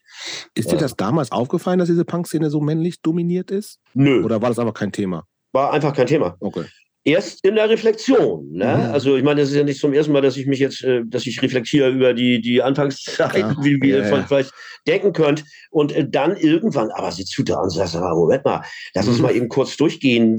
So, und dann fallen dir nicht viele Frauen ein. So, ne? Das mhm. ist wirklich, das war Maga-Musik und das war eine Maga-Veranstaltung. Ganz klar. Ja, aber, mh, aber wenn man jetzt mal überlegt, du hast es eben ja auch schon angesprochen, ähm, es gab ja auch zu der Zeit, ähm, äh, in der Markthalle gab es ja auch große Konzerte, wo zum Beispiel Hansaplast gespielt haben. Ja. Äh, und man muss es ja auch sagen, Annette Benjamin ja auch eine, eigentlich eine total charismatische ja, Frontfrau, wo man denken könnte, dass das auch äh, so ein ja, bisschen der ganzen No-Fun-Szene in Hannover ja auch so ein bisschen, war ein Ding ja, später. Wo, ne? wo, man so, ja wo, man ja auch irgendwie denken könnte, das inspiriert andere Frauen da auch mitzumachen. Aber das hat dann ja, aus, hast du da eine Erklärung, warum das nicht gezündet hat? Obwohl es ja schon auch so ein paar mögliche Vorbilder gegeben hat? Ja, aber das, die sind dann doch so rar gesät gewesen, auch wenn man jetzt mal vom Punk weggeht dann fällt einem spontan Joan Jett ein, Joan Jett mhm. and the mhm. Heartbreakers. Mhm. Und Joan Jett Susie sagt ja auch. Bitte noch. Ja, Susie bitte? Quadro. Susie, Susie Quadro. Quadro. Ja, aber was sind das für Ausnahmen, Leute? Ja, total. Verstehst ja. du? Das sind ja die, die, bei so die härterer Musik auf jeden Fall Ausnahmen. Bei, ne, bei härterer Musik, also, ne, und Joan Jett ist ja durchaus auch, also zumindest Rock'n'Roll oder was gewesen. Ähm, die fallen, die fallen so auf. Und also Joan Jett sagt eben auch in ihrer Biografie, dass, sie, dass es da ganz klar auch Widerstände innerhalb des Musikbusiness gegeben hat. Mhm. Ja? Aber Musikbusiness hat es ja eigentlich erstmal in der Hamburger Punkszene so nicht, gegeben, ja. nicht, nicht, wirklich gegeben. Ich, äh, das ist eine sehr gute Frage. Ich kann sie tatsächlich nicht so, ich kann, es ist einfach Maggermusik. Also äh, meine, meine Freundin die findet von der EP äh, Ding und Swiss und die anderen findet sie noch nicht kaputt und so vermisst die beiden emotionalen Songs. Die liebt mhm. sie. Halt die Fresse und keine Gewalt ist auch keine Lösung, die härteren. Also verstehst du, es ist natürlich dann, mhm. dann bist du auch, das ist Maggermusik, ganz klar. So, ne? War es einfach, ne? Und ja, ähm, klar, Hansa Palast und John, John Jett bleiben dann Ausnahmen, ne? So. Mhm. Ja. Aber ich glaube, wenn wir dann, wenn wir dann doch beim Musikbusiness sind, da glaube ich, ähm, da sind wir dann wirklich bei der Ebene auch, dass da ganz bewusst eben, das ist dann so dermaßen männerdominiert gewesen, dass Frauen dann vielleicht mal als ein Farbtupfer gesehen wurden, wie Joan Jett oder wie Susi Quattro. Aber ähm, tja, ob den dieselben. Ja, aber Moment, ähm, ja, also ich will jetzt nicht widersprechen, aber zum Beispiel in, in England, wenn man sich die englische Punk-Szene anguckt, dann gab es da X-Respects, dann gab es ja. da die Slits, ähm, da gab es schon auch in, auch in diesem Kreis um die, um ja. die, die Sex Pistols, dieses, was ich glaube ich so Bromley Contingent, da waren auch Frauen. Aber gut. Ähm, wenn naja, Vivian Westwood natürlich, aber dann ist Vivian ja. Westwood ist natürlich auch wieder. Auch so ein ähm, bisschen was anderes, ja. ja. Man muss, also da würde ich gerne mal einhaken, weil also die britische Punkszene ist so dermaßen anders als die deutsche Punkszene mhm. gewesen. Man, das muss man auch einfach, das muss man einfach auch nochmal wirklich äh, so festhalten. Wo in Deutschland Niemals, never, ever, ever. Also wie lange hat es gedauert, dass man Song der Ärzte oder der Hosen dann, also von Slime, Buttocks, Razors oder so, also überhaupt nicht zu reden, im Radio gespielt wurde, sind die Pistols bereits bei Top of the Pops aufgetreten. Ja, und waren ja auf Major-Label und so, ne? Das, waren Major-Labels, ne? Stifle Fingers, Inflammable Material, Major-Label, Clash, Major-Label. Clash, alle, ja. ja? So, also das, mhm. das, da muss man, muss man auch nochmal ganz klar sehen, wie die Gegebenheiten waren. Das ist, das heißt, Punk das ist sehr, stimmt. Mhm. Frank war sehr schnell im, im britischen Raum ähm, Amiland nochmal wieder einen Tick anders dazu, konnte Jello Biafra was erzählen, dazu kann der Geschichten erzählen, sehr gute sogar. Aber da ist natürlich ganz klar eine andere Situation in Deutschland gewesen. So, ne? Also wir ja, wurden es gab, es gab, glaube ich, Versuche irgendwie so, also mit Straßenjungs oder sowas, ne? aber ja, es hat ja auch tatsächlich ja. so nicht funktioniert. Also zumindest nee, nicht, wirklich. mit dem Erfolg, Nein. den die wahrscheinlich dachten, Nein. wir machen nochmal eine Punkband oder so. Nein, das war dann erst. Die waren ja auch tatsächlich nicht so, kannst nicht nein, so. Nein, nein, nein, nein. Straßenjungs. Die erste LP finde ich schon geil immer. Ich finde sie auch geil. Aber du ist natürlich sexistisch ersten, und so weiter. Ich, aber du ja, kannst sie nicht mit den ersten Alben von The Clash nein. oder The Damned oder ja, okay, das nein. Das, nein, das nein, nein, das sicher nicht. Das nicht. Aber, ähm, ich würde gerne mal zu, zu deinen musikalischen Aktivitäten. Wir haben jetzt ein bisschen über die Politkram geredet, aber du bist ja auch, also offensichtlich schon immer Bock auf Musik gehabt, auch schon ja. immer so härtere Musik. Ähm, wenn das bei Wikipedia stimmt, ist, hieß deine erste Band The Kreislauf Collapse. Ja, das war ein Witz. Okay. Das war ein Witz. War das also, eine Band richtig? Habe ich richtig Nein, das war nichts. Im Grunde hatten wir einen Song. Der hieß Aggressivität und 220 Volt. Und den haben wir, glaube ich, neun Minuten vor uns hingetrümmert. Das war so nach dem Motto, äh, ähm, du kannst drei Akkorde, wir konnten, glaube ich, zweieinhalb oder so, and now form a band. So, ne? Also ganz klar, so jetzt leg los. So, ne? Und dann habt ihr irgendwann womöglich in diesem Krawall 2000 einen Auftritt gehabt, oder wie Nee, wir haben dann einen Auftritt gehabt, zusammen mit Slime. Slime hatte damals einen Sänger, der war selbst, wie er selber auch in der Biografie ja sagt, für Punk, mhm. selbst für Punk zu arm musikalisch, Scout, so. Und bei diesem Auftritt kam dann Elf bei mir an und sagte, kannst du Police and Thieves in der Clash-Version? Ich sage, natürlich kann ich das. Und dann wurde ich auf die Bühne geholt und sang Police and Thieves von The Clash und ab dem Zeitpunkt war Scout raus und ich war der Sänger von Slime. So, so lief Slime das damals. war aber schon so eine echte Band, die einfach schon einen Haufen Songs hatte und sowas. Das war schon, das war eine echte Band. So, ja, elf mhm. äh, Songwriter, so, ne, das war schon eine echte Band. Die gingen alle zusammen zur Schule, unter anderem eben auch drei Klassen tiefer, drei Jahrgänge tiefer war Rodrigo, äh, der Bassist von den Ärzten, Rodrigo mhm. González. Deshalb haben wir zu dem bis heute auch noch einen sehr, sehr, sehr guten Kontakt. So. Wir haben mit Swiss gerade äh, Support für die Ärzte gemacht in Hamburg mhm. vor drei Monaten. Und die Begrüßung war ist immer noch sehr, sehr herzlich. Und ähm, ja, das war schon eine richtige Band. So, ne? Und plötzlich war ich, aber man muss sich das immer alles so ähm, dass das, es passierte einfach alles. Verstehst du? In späteren Zeiten wird viel mehr, oh, wird viel mehr analysiert und konkretisiert und ähm, These, Synthese, nee, These, Antithese, Synthese. Mhm. Ähm, so, damals ist alles passiert. Es, es, es passierte einfach. Aber äh, was, was heißt denn pa passiert? Also klar, man ist dann irgendwie in der Band, aber das kann ja im Zweifelsfall, und ich kenne Geschichten von Leuten, wo dann einfach sagen, okay, dann wir machen das jetzt auch als nicht das, natürlich nicht das Einzige im Leben, aber eins, was sehr präsent ist, drei, viermal die Woche proben und so, das nimmt ja dann auch sehr viel Raum wahrscheinlich ein. Und gerade mit vielen Konzerten, die Slime dann ja auch wahrscheinlich früh gemacht ja, hat.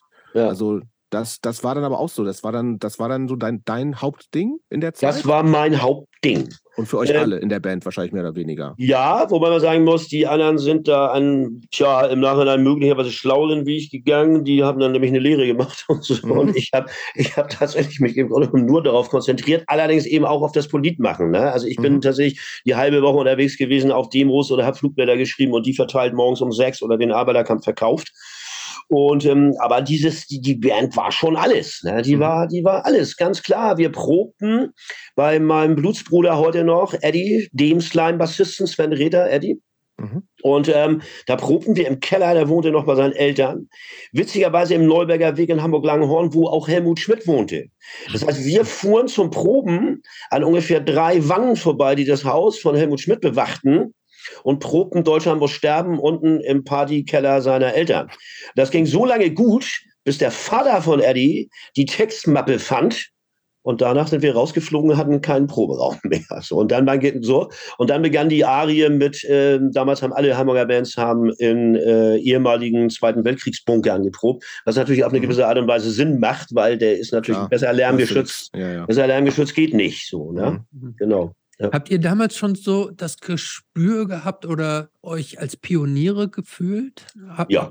ja. Ja, auf jeden Fall. Klar, wir waren Top of the World, wir waren Top of the Pops, wir waren Pioniere, wir waren, das war alles noch so neu, so frisch, so revolutionär, so, so, so energetisch, so noch nicht da gewesen. Natürlich war es schon da. Es gab MC5 und letztendlich kannst du auch Let's Zeppelin, also musikalisch ne, es reduziert sich alles auf Blues. Ohne Blues gibt's gar nichts. Mhm, mhm, ne? Also ich weiß nicht, meine Hip-Hopper wollen mir erzählen, dass Hip-Hop jetzt ganz woanders herkommt. Und dann haben wir dann ein kleines Streitgespräch, weil ich sage euch, ne, also ohne, ohne keine Ahnung, Javi Lewis oder dann eben auch die Pistols oder was wird es auch euch wahrscheinlich nicht geben, auch Alligatoren nicht geben. Ja, ähm, Sage ich jetzt mal so, einfach mal despektierlich. obwohl das gar nicht despektierlich gemeint ist. So, nein, wir waren, wir haben, dass diese, das ist auch das, was mir in späteren Jahren dann auch gefehlt hat, was ich zum Glück jetzt wieder, gerade auf dieser aktuellen Tour, von der ich komme mit Swiss und die anderen, die Sonderclub Tour, wieder gespürt habe, zum ersten Mal wirklich seit Jahrzehnten wieder gespürt habe. Diese Gemeinsamkeit, diese Energie, die Gemeinsamkeit mit dem Publikum, das Durchdrehen des Publikums, als Gang unterwegs zu sein. Du, du bist, du bist eine Gang gewesen. Also damals gab es Gangs, es gab die Teddy Boys in Hamburg, mhm. es gab die Mods, es gab die Popper Natürlich. und es gab die Punks. Mhm. So, man hat sich unter anderem, gab es mal Aktionseinheiten, aber eigentlich haben sich alle gegenseitig auf die Fresse gehauen. Man hat sich auf U-Bahn, Bahnsteigen verabredet mit den Teddy Boys, die allerdings damals in Hamburg auch stark durchsetzt waren mit Rechten. Und dann gab es da Massenschlägereien und so. Also du warst ja auch als Gang unterwegs. Und eine Gang schraubt dich natürlich auch zusammen, ist klar, auch über die Optik, logischerweise. Ähm, ja, das ist alles so, boah, das war alles so neu, so frisch, so, so geil. ja. ähm, eine ganz wichtige Rolle hat ja, ich glaube, das kann man so sagen, über die gesamte Geschichte hinweg von Slime hat ja schon diese, ähm, dieses bisschen parolige äh, auch gespielt, ja. ne? diese ja. Schlagwörter, so diese, genau. diese, diese Chants, irgendwie diese, ja. die dann später ja zum Soundtrack jeder zweiten Demo irgendwie so wurden. Ja. Ähm, Jeglicher politischen Richtung, muss man ja leider sagen. Ja, ne? egal, also, so, also ähm, äh, da, da kann man auf den Slime-Malkasten ähm, schnell zurückgreifen. Äh, ist das zufällig? Sind diese, sind die so zufällig entstanden, dass ihr diese, dass, dass ihr diese sehr griffigen äh, ähm, äh, für die damalige Zeit mit Sicherheit wahnsinnig anstößigen Parolen euch so ähm, ausgewählt habt? Denn sowas hatten die englischen Punks ja nicht. Also habe ich jetzt zumindest nicht so in Erinnerung, dass, dass diese, diese, diese, diese starken Politparolen da so vertreten waren. Wir haben, wir haben äh, Demo, also wir haben, glaube ich, für Demoparolen gesorgt. Wir haben aber auch Demoparolen ähm, tatsächlich ähm, benutzt auch. Ne? Mhm. Ich glaube eben auch, dass dass, dass wir dieses reduzieren. Allerdings muss man sagen, also das ist auch aus dem täglichen Leben gekommen. So, mhm. ja. Es ist schon so, du hast dich, du hast also täglich dich mit den Uniformierten gekloppt. Daraus entsteht dann ACIB, daraus entsteht dann mhm. Polizei SASS, weil jemand das auf einer Demo, auf einer Demo plötzlich Polizei SASS skandiert wird, so. Ja, dann nimmst du das auf, Elf schreibt einen Song dazu und dann funktioniert das. Mhm. Dann sind wir natürlich auch ganz extrem bei richtiger Zeitpunkt, richtiger Ort richtige Texte, richtige Musik, richtiges Feeling gerade, ne? So auch mhm. gesamtgesellschaftlich gesehen oder so, oder, oder, zumindest eben unseren Teil der Gesellschaft dann. Nun muss man allerdings sagen, worauf ich aber auch eben stolz bin, deshalb muss ich das an dieser Stelle auch, muss ich da einhaken, ist, dass wir mit Slime eben auch bewusst ja irgendwann davon weggegangen sind. Absolut. Ja, ich wollte sagen, ja, ja. ich habe so ein bisschen gezögert, als ich gesagt habe, es gibt auch später noch parolige Texte, aber in der Tat verändert sich das, sagen wir jetzt mal, das, das lyrische Niveau verändert sich schon auch ja. deutlich über die Zeit. Das ist jetzt ja nicht, es ist jetzt ja, ja nicht bei ACAB geblieben. Ähm, genau. Ähm, aber das ist natürlich genau. schon auch äh, ähm, in jeder Hinsicht schon auch prägend gewesen. Ähm, du hast ja, ich, da kann, ich will ganz kurz, ich darf ich mal ganz kurz einhaken, weil ich finde ja auch so ein bisschen, ich, das, das wird der Band ja null gerecht, ne? Aber ich habe das Gefühl, dass das immer noch so das Erste ist, woran viele Leute denken. Ja. Ich, ich habe ja. neulich nämlich gerade mal, ja. da wurde jemand, äh, so ein, so ein Hip-Hop-Typ, Alex Barbarian, jüngerer Typ, so ein ja. Schreiber eher, Jahren 94. Und der hatte äh, zu, auf einen Slime-Song in unserer Playlist gehabt und dazu geschrieben, Slime geht das der politischen Hardliner-Bands der 80er und frühen 90er. Es gab viele Bands, die Spaßbank gemacht haben, aber Slime war immer politisch konnotiert und sehr ernst gemeint, sehr zornig, sehr straight raus, auch nicht so kreativ, würde ich sagen. Und das, also trifft dich das, dass es, dass es so, so reduziert wird manchmal? Weil ja. Das ist einem nicht gerecht. Äh, ich finde, wie du schon, du hast, du drückst es schon richtig aus, es wird uns nicht gerecht, weil dieses Reduzieren nur auf diese Zeit, mhm. sagen wir mal auf die Zeit der ersten zwei Alben, denn wenn wir jetzt mal alle gegen alle nehmen, das dritte, da ist dann eben auch schon zu kalt drauf oder Etikette tötet oh. oder ne? ja. so. Natürlich hast du dann auch Sturdy Bigger, schon klar. Aber ähm, ja, das, das ist in der, puh, weiß ich jetzt auch nicht, wenn, äh, ja, ist nicht so geil. Also wäre schön, wenn so ein Zitat dann, wenn er das auflösen würde damit, aber, mhm. Komma, aber in späteren Zeiten oder so. Ne? Mhm. Also wenn das kommen würde. Dieses reine Reduzieren nur darauf. Natürlich ist es so. Also ich meine, ich, wie gesagt, ich komme von dieser Sauna-Club-Tour, alles ausverkauft. Mein Ding ist immer gewesen, also ich finde in, in, in Social Media definitiv so erstmal nicht statt. Ich habe kein Insta, ich habe keine Facebook-Seite. Ich finde so nicht statt. Ich finde nur über das Wissen und die anderen Facebook statt. Mhm. Ich brauche weiterhin mein Face-to-Face, meine, meine Face-to-Face-Reactions. Das heißt, ich gehe vor der Show, während Morty eröffnet, unser Rapper. Und äh, nach der Show gehe ich zum Merchstand. Und mhm. das ist mir immer, immer wichtig gewesen, schon mal Slime so. Und ähm, da äh, ist es dann auch klar, du hast schon recht, natürlich nervt das manchmal, wenn einer mich sieht und sagt sofort, nur Deutschland muss sterben oder Bullschweine, Bullschweine. Dann denke ich so, Alter, wir haben die, die Todesfuge von Paul Celan vertont. Wäre schön, wenn, ich meine, klar, ist auch eine Parole der Todesmeister aus Deutschland, aber das ist ein Auschwitz, das ist ein Holocaust-Gedicht. Wäre mhm. schön, wenn das dann auch mal kommen würde. Mhm. So, ne? Aber wahrscheinlich ist es das Los dann auch so, ne, was man tragen muss. Ähm, du hast vorhin schon angesprochen, die, die Hamburger Szene, Bands wie Razors, Buttocks, äh, Hermanns Orgel, Hermanns Orgel gab es auch. Ähm, wie war eigentlich der, das, das, Verhältnis dieser Bands so zueinander? War das ein Zusammenhalt oder hat sich da auch, gab es da auch so ein kleines, ich sag jetzt mal, vielleicht so ein kleines Konkurrenzverhältnis, dass der eine geguckt hat, oh, was macht der andere, äh, wer, wer, wer, ist, wer ist schneller, lauter, also, radikaler? Also, es gibt. Äh es gibt, also ich muss dazu sagen, dass zum Beispiel der Sänger von Razors ist heute noch ein Bekannter von mir, danke. Und ähm, es gibt da Verbindungen, es ist alles cool. Ich bin mit denen cool, die sind mit mir cool. Aber es gab damals den Vorwurf aus dieser Ecke, allerdings Buttocks muss man rausnehmen. Das war dann eher so Razors und so Umfeld, die eher so dem, also wenn wir es mal runter reduzieren, sagen wir, es gibt, gibt den Clash-Flügel und den Ramones-Flügel. Mhm. Und ähm, der politische Teil ist der Clash-Flügel, völlig überraschend jetzt gerade für euch und für die Hörerinnen. Ähm, und wir gehörten halt immer zum politischen Teil. Und uns wurde damals vorgeworfen von einem Teil der Hamburger Punk-Szene, ihr habt die Politik in den Punkrock gebracht. Das ist mir dann 20 Jahre später, 15 Jahre später wieder begegnet beim FC St. Pauli, wo auch wir von anderen Fußballfans die Kritik kriegten, ihr habt die Politik ins Stadion gebracht. Ja, so, wo ich nur antworten kann und sagen kann, äh, Musik ist politisch, Leben ist politisch und Fußball, was, was jedes Wochenende Millionen von Menschen bewegt, kann, wie kann das unpolitisch sein? So, das geht gar nicht. Das ist völlig unmöglich. Und im Zweifelsfalle wird man damit immer das Feld den Rechten überlassen, ne, weil man sich so wie ein Teil der Eu-Bewegung dann so, wir sind so unpolitisch. Nein, das seid ihr nicht. In Zeiten, in denen Rechte in Parlamenten sitzen, in denen wir rechte Präsidenten haben, in denen die Welt rechts kippt, in denen Rassismus äh, äh, und Homophobie ein ganz großes Thema sind, ein ganz großes Problem sind, wenn ihr euch dazu nicht verhaltet, mit eurem komischen unpolitisch, dann seid ihr damit politisch. So, Punkt. Ne? Also es mhm. gab da schon und möglicherweise, ich will, will ja äh, auch keinem zu nahe treten, aber klar, Slime sind natürlich mega erfolgreich dann gewesen. Ne? Wir mhm. schießen durch die Decke.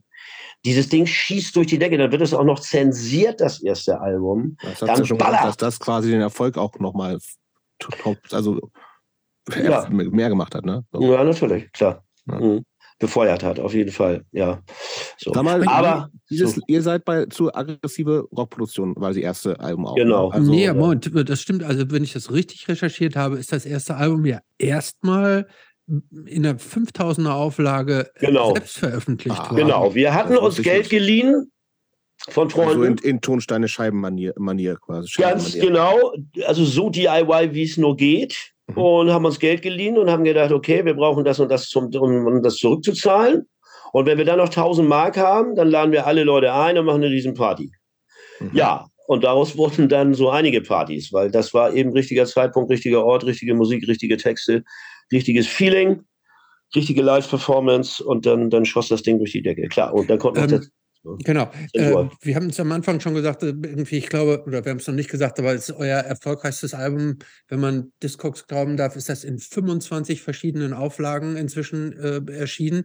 Ähm, das Album hat ja ist jetzt ja nicht nur musikalisch prägend, sondern erstaunlicherweise hat es ja auch ein total ikonisches Cover. Ne?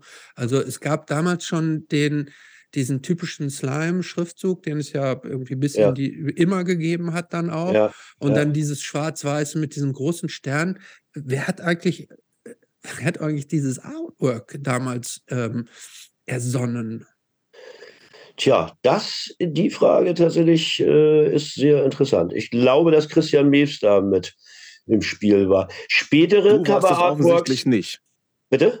Du warst es offensichtlich nicht. Nee, aber ich fand die, dieses Reduzieren auf, äh, auf den Stern und das Schwarz-Weiße, das fand ich schon faszinierend, ja. Ja, das war ja auch total. Ja. Ähm, in späteren Zeiten, in späteren Zeiten ist es dann, als Stefan Mahler dann reinkommt für Ball, Stefan Mahler hat ja viele Texte geschrieben Richtig. und Stefan Mahler hat auch äh, Leute reingebracht, ein Künstlerfreund von ihm, der dieses, wie ich auch finde, geniale Cover von Alle gegen Alle. Die eine Mumie erschießt die eine von, erschießt die andere Mumie von hinten. Das ist ein, Cover, ja. ist mhm. ein, Künstlerfreund von Stefan Mahler gewesen. So, ne? Mhm. Ähm, aber dieses Reduzierte auf dieses, ja klar, eigentlich reicht es, ne? So, damit wirst du ikonisch, wie du schon gesagt hast. So, ne? Ja, es war ja auch so ein bisschen mysteriös, ein bisschen, es sah ja auch so ein bisschen gefährlich aus und so. Also ähm, äh, das war schon auch, äh, das war schon ja auch genial irgendwie, ja. In, ähm, ja. weil das die Verpackung da zum Inhalt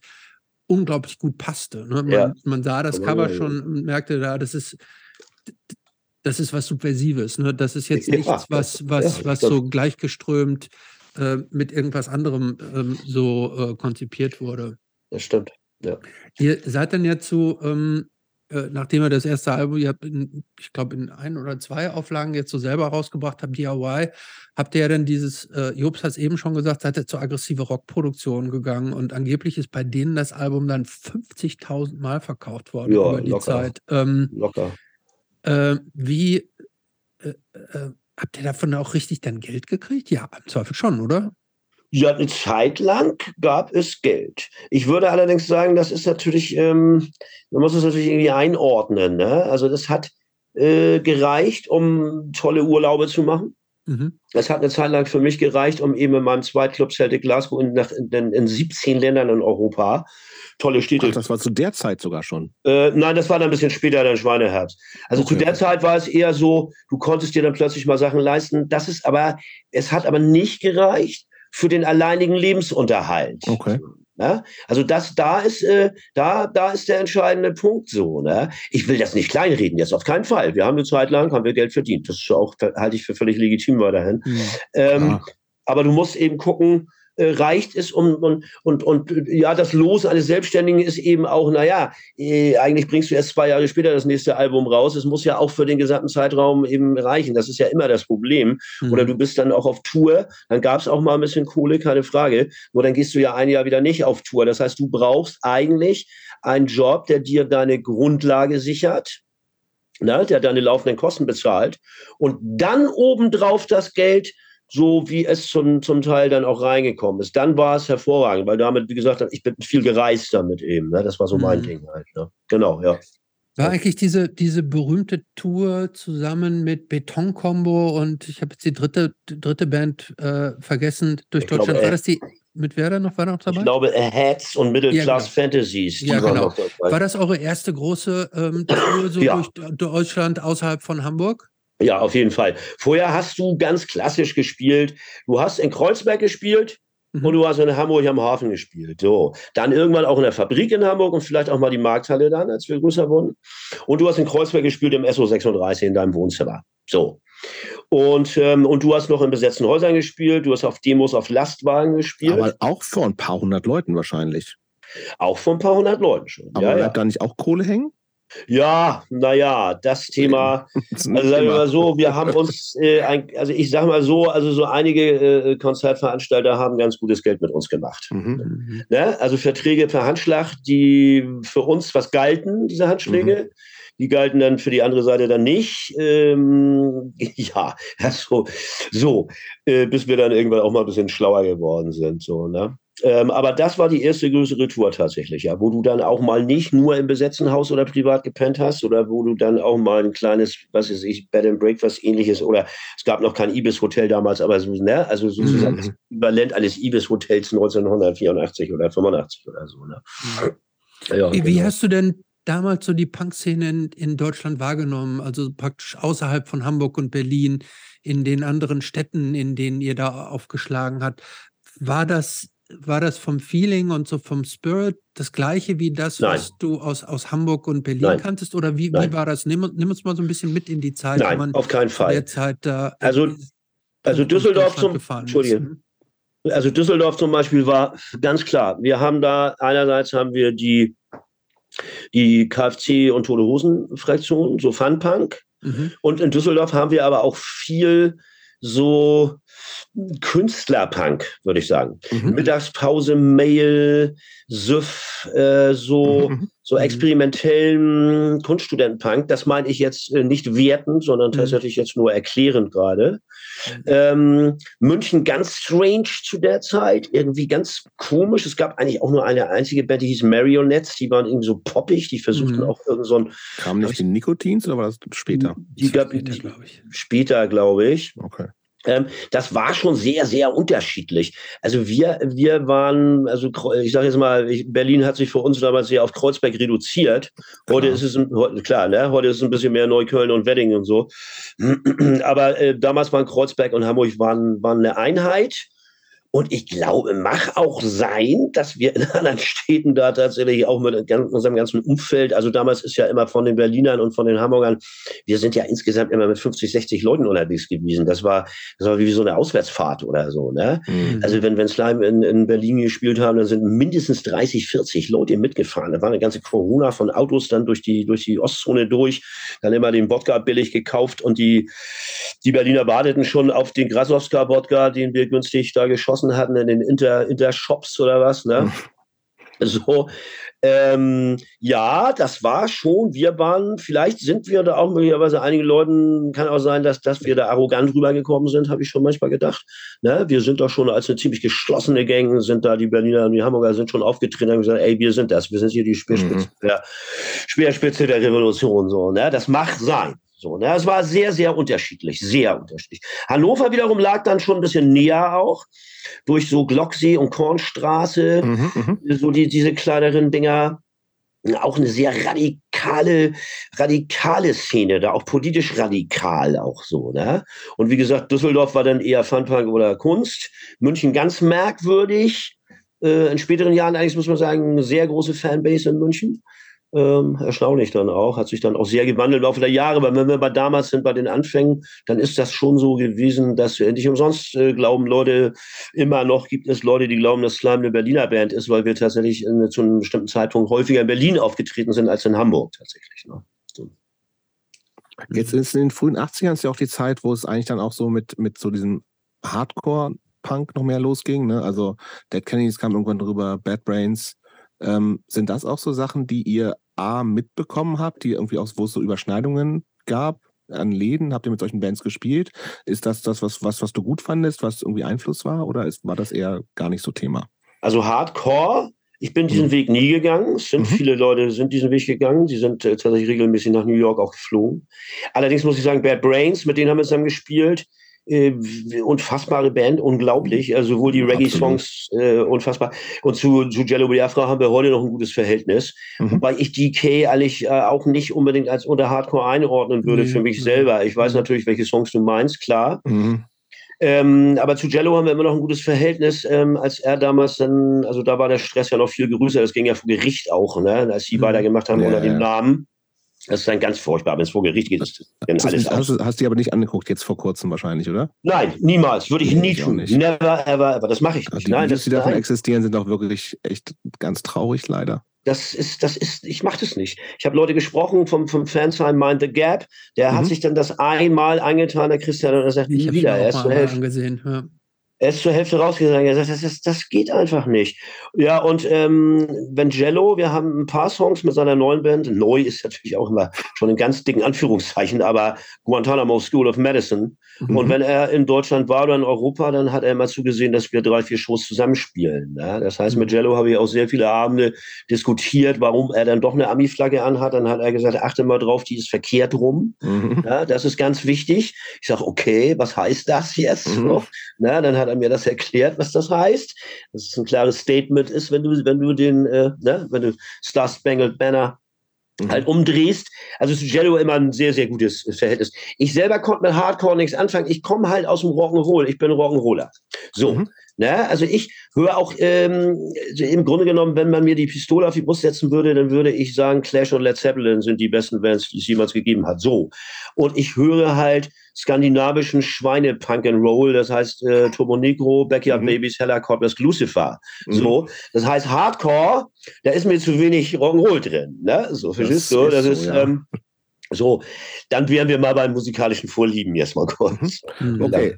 Äh, Slime, wie gesagt, es gibt die ersten drei Alben, dann kam ja 84 schon die erste Auflösung. Es gibt ähm, im Netz zu finden dieses, ähm, von Stefan Mahler, eurem alten Schlagzeuger, diesen äh, ein Zitat, wo er sagt, ähm, uns ging der Vorwurf kommerziell geworden sein, furchtbar auf die Nerven. Auf der anderen Seite waren wir für andere große Teile der Punk-Szene die Helden.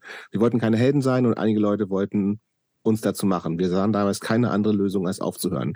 Wie hast du diese Endzeit der ersten Slime-Phase empfunden? Also ich kann diese Aussage so nicht unterschreiben und ich glaube, Eddie würde das auch nicht tun, denn, okay. ich, muss ganz, denn ich muss ganz ehrlich sagen, ähm, ja, Heldenstatus weiß ich jetzt nicht ganz genau. Also ich habe hinterher ganz normal mit den Leuten äh, mein, mein Bier am Tresen getrunken weil die können irgendwas, also meine Einstellung zum Leben war immer, die können irgendwas anderes besser. Wenn ich ein Gaswasser Scheiße braucht, dann ist das einer von den Jungs oder mein, mein Auto muss repariert werden oder was. Also das ist eine ganz pragmatische Einstellung, die ich da zum Leben habe. Und natürlich, wir stehen da oben auf der Bühne, aber also gerade Eddie und ich haben das geil, das fand das geil. Gar keine mhm. Frage, ey, mega, es ist doch super. Gibt doch nichts Geileres, außer, außer äh, vielleicht noch Fußballprofi zu sein außer beim FC St. Pauli. Entschuldigung, mir geht mhm. das so auf den Sack, dass äh, mit Timo Schulz heute, das äh, bricht dann doch vielleicht noch mal das eine oder andere Mal raus. Ähm, das hat Stefan so empfunden, das hat Christian Mees so empfunden. Die beiden waren da eine Einheit. Mhm zu dieser Zeit.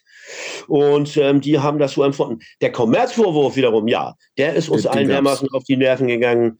Das ist so, es ist so deutsch, es ist so, mhm. so falsch, es ist so dämlich, es ist so, Digga, wie, wie, wie zahlst du denn deine Miete? Was glaubst du denn, dass wir, also das ist so, ich verstehe das nicht. Wenn man sich mal so ein, so ein äh, wenn du es dann auch professionell betreibst, das wir ja dann irgendwann auch gemacht haben, du nimmst jetzt mal eine Tausenderhalle, was, was da alles dazugehört. Also ich meine, die Leute zahlen Eintritt, dann wollen sie auch einen vernünftigen Sound, den sollen sie auch mhm. kriegen, zu Recht, legitim. Sie wollen auch mal vernünftiges Licht haben.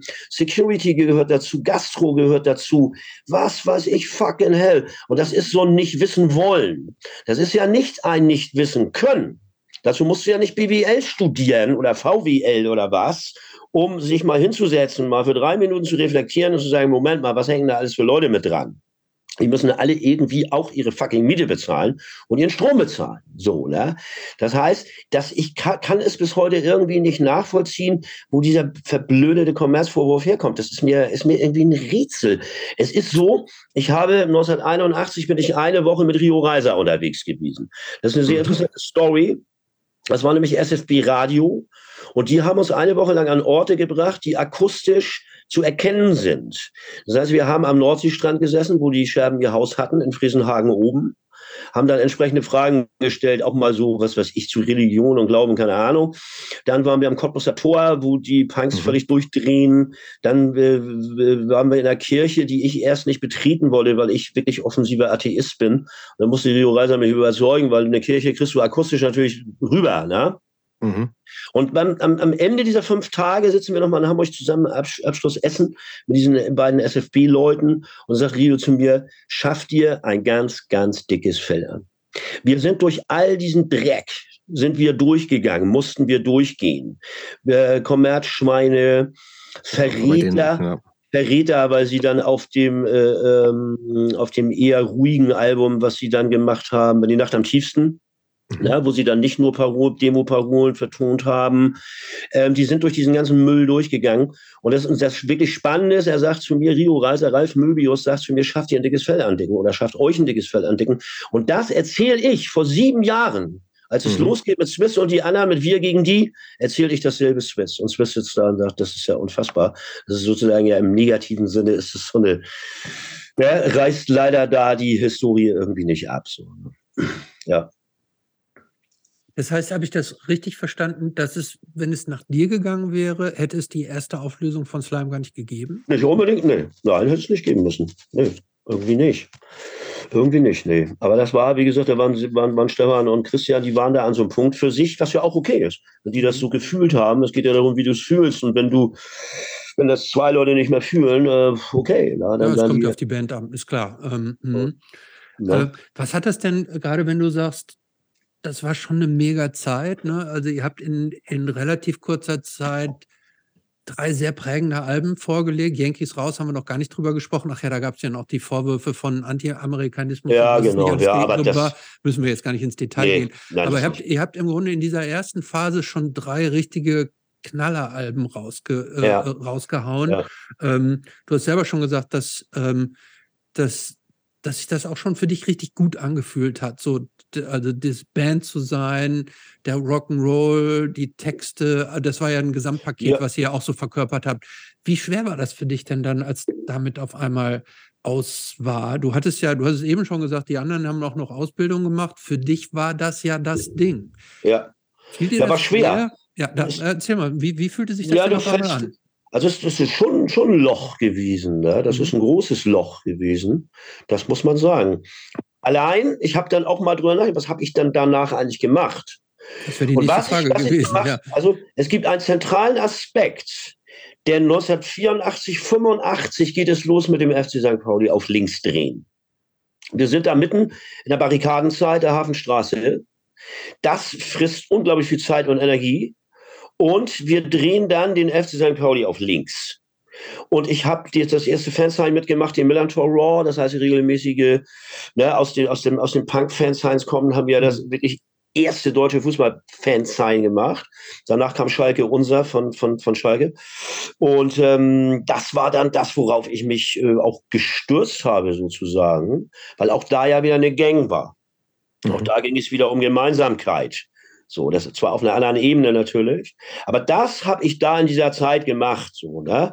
Anti-Sportum-Initiative, weil das Stadion zu so einem riesen Einkaufspalast umgebaut werden sollte. Das Fansign, wir sind viel auswärts gefahren, wir sind mit den Amateuren auswärts gefahren. Das heißt, im Grunde genommen war da eine neue Gang auch da. Die, oder was heißt eine neue, es überschnitt sich ja auch. Ne? Das Slime-Umfeld taucht da auch wieder auf. So. Aber das ist ganz klar das, was ich nach dem ersten Ende von Slime gemacht habe. Klar, ich habe äh, mit dazu beigetragen, den FC St. Pauli auf links zu drehen, ja. Mhm. Bist du eigentlich ein Mensch, der viel immer andere Menschen um sich herum haben muss? Es ist. Oder ist das nur so phasenweise, dass du diese Gangs brauchst und hast auch deine, deine ähm, alleinigen, ruhigen, äh, einsamen Momente für dich selbst? Im Grunde genommen hast du es eigentlich schon beantwortet, die Frage gerade. Das ist sehr lustig. Es ist so, ich habe, äh, habe so jetzt auch so einige Podcasts und Interviews mit Swiss zusammen gemacht und wir beide haben, wir beide haben eine sehr große Schnittmenge auf vielerlei Ebenen. Unter anderem aber, weil er auch eigentlich ein Lonesome Rider ist, der aber eine Gang braucht. Mhm. Das hört sich zunächst mal wie ein Widerspruch. Das ist ein Paradox, an. ja, finde ich auch. Na, das ist aber kein Widerspruch. Denn wie, wie, du, wie du das eben schon gesagt hast, ähm, ist, es gibt Phasen, in denen ich sehr gut mit mir alleine klarkomme oder sogar in denen ich mit mir selber klarkommen will. Alleine. Mhm. Oder größtenteils alleine. Mhm. So. Na, zwar mit meiner Frau zusammen oder meiner Freundin zusammen, meine engsten Kumpels, aber nicht in diesem großen Gangrahmen. Konzerte, mhm. Fußballspiele, Stadion oder so. Und dann aber wieder brauche ich meine Gang. So, ne? Also tatsächlich ein Lonesome Rider, der aber durchaus ein großes soziales Umfeld braucht. So. Wie gesagt, es ist kein Widerspruch. Ne? Weder bei Swiss mhm. noch bei mir. Wie kam Kohle rein zu der Zeit? Bitte also nochmal, Entschuldigung. Wie, wie kam Kohle zu der Zeit rein? Band ja nicht mehr. Mhm. Irgendwie habe ich es immer hingekriegt, war mein Lebenskünstler. Mhm. Ich war also mal Lebenskünstler. Nebenjobs oder was? Ja, ähm, klar. Irgendwann kommt dann, äh, ich habe am Theater gearbeitet, einige mhm. Jahre. Ich habe äh, natürlich Gastro gemacht bin Taxi gefahren. Also im Grunde genommen die klassischen Jobs irgendwie, so mhm. kann man sagen. Ne? Am Theater arbeiten eigentlich auch nur Freaks. So, ne, wir hatten am Ernst-Deutsch-Theater in Hamburg, ähm, da waren Ex-Bankräuber, da waren Ex-Raffler, da waren Freaks wie ich. Ähm, so, Taxifahren müssen wir auch nicht drüber reden, ist auch eine ganz äh, eigene Klientel, die da vorne mhm. links sitzt. so wissen wir alle. So, und Gastro halt auch, ne, gerade Nachtgastro zumal mhm. und so. Ne? Also das sind dann so die Jobs gewesen. Mhm. Ja, genau, ja. Aber auch musikalisch gab es ja dann so ein relativ kurzfristiges Projekt mit Elf wieder. CIA, mhm. ne? Church of Independent Assholes. Genau. Äh, aber also auch ein sehr solides Album, ne? Ja, ja. Äh, theoretisch ja auch so eine, also hätte ja auch größer werden ja, können, ne? Also leider nicht. Bei Slime-Leuten, ähm, von Heiter Säulich waren Leute dabei. Und Abschluss der Brieftauben. Genau, also schon so, so ein bisschen so ein All-Star-Ding. Ja, genau. Warum ist das eigentlich so ist das so fulminant in die Hose gegangen, wie ich es äh, jetzt wahrnehme?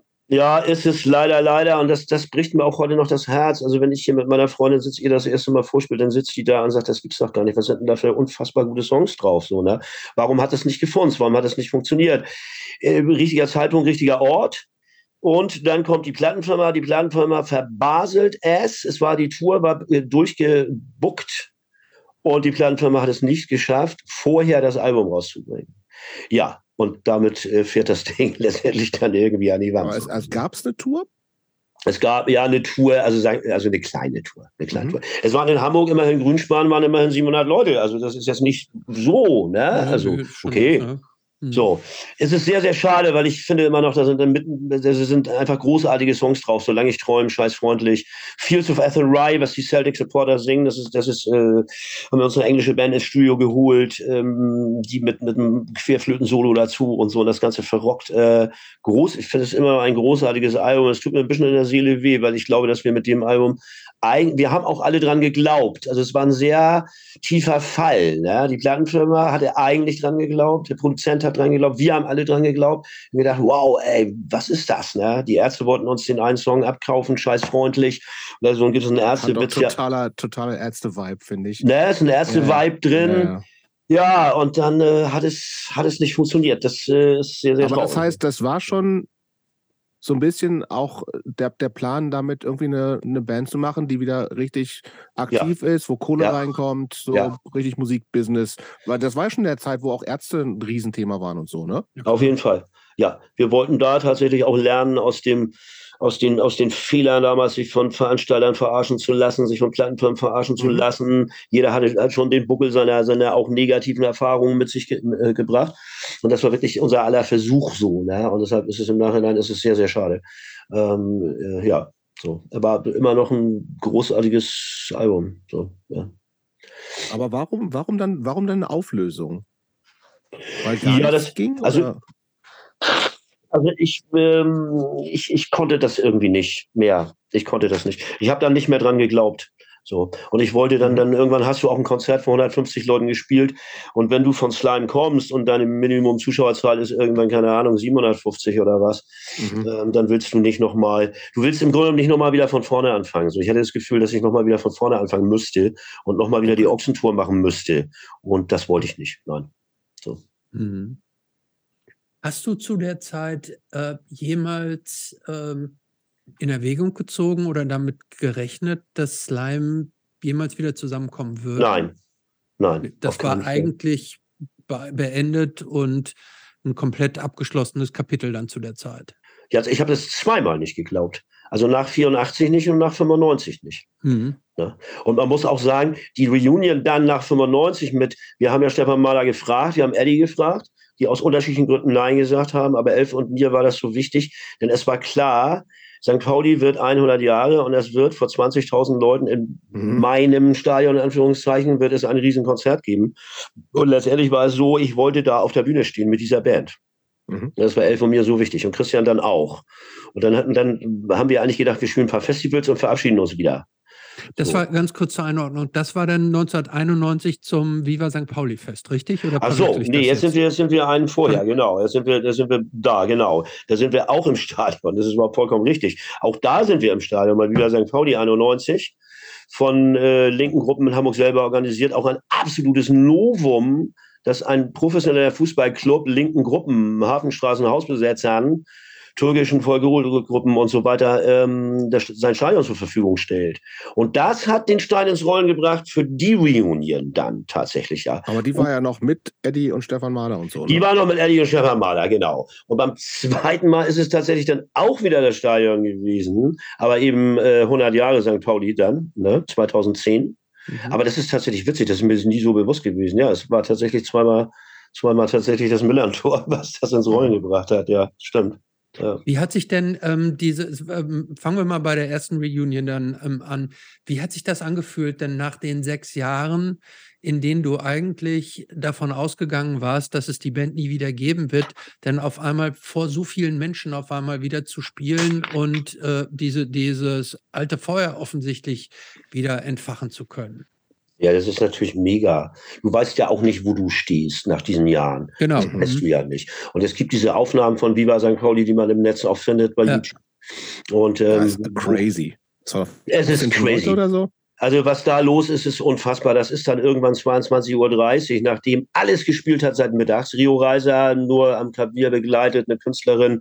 Alles hat gespielt. Alles, alles, alles, alles, alles. Die Hosen, alles, türkische Folklore-Bands, was weiß ich. Und die Leute haben echt auf uns gewartet. Ne? Also die, die, Kamera schwenkt da ja bei Deutschland muss sterben ins Publikum und was du da siehst, das ist einfach, das ist, das ist so gigantisch. Man sieht auch, glaube ich, einmal schwenkt die Kamera zurück auf mein Gesicht und man sieht in meinem Gesicht die positive Fassungslosigkeit. So, ne? Das war, ja, das ist, ja, schmeißt du auch jedes Kokain für weg. Ehrlich, das. Äh ähm, war dann äh, diese zweite Phase ging dann allerdings relativ schnell wieder zu Ende. Ja. Wie kam das? Tja, auch da würde ich sagen, das ist auch Stefan Mahler ähm, nicht mehr. Er wollte dann irgendwie auch nicht mehr. So, also äh, ich weiß nicht, Mahler ist da ich weiß nicht, ob er sich dann auch vielleicht, äh, ich meine, dass er mal im Interview auch gesagt hat, ähm, er hätte das Gefühl gehabt, dass wir auch alles gesagt hätten. Mhm, stimmt, das ja? habe ich auch immer gehört. Mhm. Ja, ähm, ist ja auch durchaus, durchaus irgendwie nachvollziehbar. Nur zu der Zeit waren wir natürlich so erfolgreich wie, wie nie sonst. Ne? Also wir haben ja zweimal die Markthalle, was dann immerhin zweimal 1300 Leute sind oder so. Ähm, hast dann zweimal diese über 1000 Hallen ausverkauft und so. Das war, war es gab tatsächlich auch, ich habe das Gefühl, es gab noch mal so, ein, so, ein, so, eine andere Aufmerksamkeit, so, so Rock, WDR Rocknacht-Kram und genau. so alles, ne? Also genau. auch ja. ein bisschen mehr mainstreamig ja eigentlich, ne? Ja, Gar genau. Nicht mehr so in nur so linken Punkläden und ja, so. Ja, Alan Banks von, äh, von, von WDR Rocknacht kündigt dich an. Plötzlich äh, fühlst du dich auch wahrgenommen dann in so in die so so so Musikjournalistenkreisen, die genau. die sonst die sonst tunlichst selbst eine also die, die eine Band wie Slime, die echt erfolgreich war, weg ignoriert haben. Mhm. Alex Empire von Atari Teenage Riot, keine kleine Band, mhm. sagt ja auch im Slime-Buch, sagt er, das kotzt ihn bis heute an, weil alle Welt redet immer, die Mu Musikjournalistenwelt, Dietrichsen und so weiter und, und Musikexpress und, und, und Visions und Sounds und und der Stone und ähm, reden immer von den Neubauten und ihn macht das heute noch wütend, dass das sagt er in dem Slime-Buch, äh, dass, wo, wo, wo bleibt Slime? So, ne? Slime mhm. hat so viele, hat den Horizont von Menschen erweitert sowohl im politischen als auch im, im musikalischen Sinne. Und wo bleibt da die Wertschätzung? So, ne? Und die gab es zu dem Zeitpunkt, gab es so vorsichtig, war das dann so. Ne? Also WDR Rocknacht, da sitzt du auch erstmal da und denkst, was ist das denn? Ne? Mhm. Die haben uns hier wie viele Jahre weg ignoriert, jetzt spielst du da plötzlich. Bonn Biskuit Halle, so. Ne? Mhm. Genau, ja. Und das hat eigentlich, ehrlich gesagt, ich kann ja immer von, von Eddie und mir reden und Elf, glaube ich, auch, uns hat das eigentlich ganz gut getan. Aber ich glaube, dass auch da wieder Stefan so ein, so ein Problem mit hatte, weil er wollte nicht in diese Rock-Business-Welt. Was ich, wie gesagt, das meine ich nicht wertend. Das ist ganz mhm. wichtig gerade. Mhm. Ne? Nur als mhm. Tatsachenfeststellung. Das ist halt seine Ansicht. Ähm, aber ich glaube, dass das auch ähm, da auch wieder zu der Entscheidung mit, mit beigetragen hat. So, ne? Er wollte in diese Welt nicht. So, ne? mhm.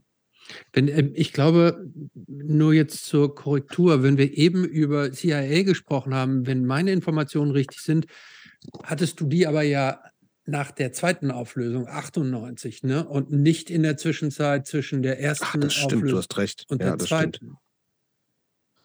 Nee, nee, also das hatte ich ja eben gesagt. Nach der, das stimmt. Ja, ja, ja ich habe das durcheinander gebracht. Ja, wir, wir sind genau. jetzt so ein bisschen hin und her gesprungen. So, gesprungen. Ne? Ja. ja, das, das ist in Aber der Reflexion. Das ist auch in der Reflexion für mich selber ist es auch, weil es gab dann auch noch Rubber Slime. Richtig, ja? genau. Rubber Slime, die eigentlich auch nur beim Retterfestival des FC St. Pauli auftreten wollten. Okay. Äh, zusammen mit äh, Turbo Negro und Justin Sullivan von New Model Army. Und ähm, das, äh, so dann haben wir gesehen, ach, scheiße, irgendwie passt das hier gerade so. Und dann gab es halt ein Rubber Slime ja noch, mhm. ne? ein mhm. Live-Album und auch tatsächlich ein Album, Rock'n'Roll genossen. Mhm. Auch wo, wo, auch mal musikalisch andere, also Ausflüge in andere musikalische, na, andere musikalische Welten, aber wo dann auch zum Beispiel tatsächlich mal ein bisschen Ska mit drin war, wo dann mal ein paar Bläsersätze mit drin waren und so. Das hat mir, hat mir ganz gut gefallen, so, dass man da mal ein bisschen weitergegangen ist. So, ne? Mhm. Ähm, was mich noch interessieren würde, ist das folgende. Und zwar, wir haben vorhin schon drüber gesprochen, äh, Schweineherbst. Ne? Das ist, war ja euer fünftes Studioalbum.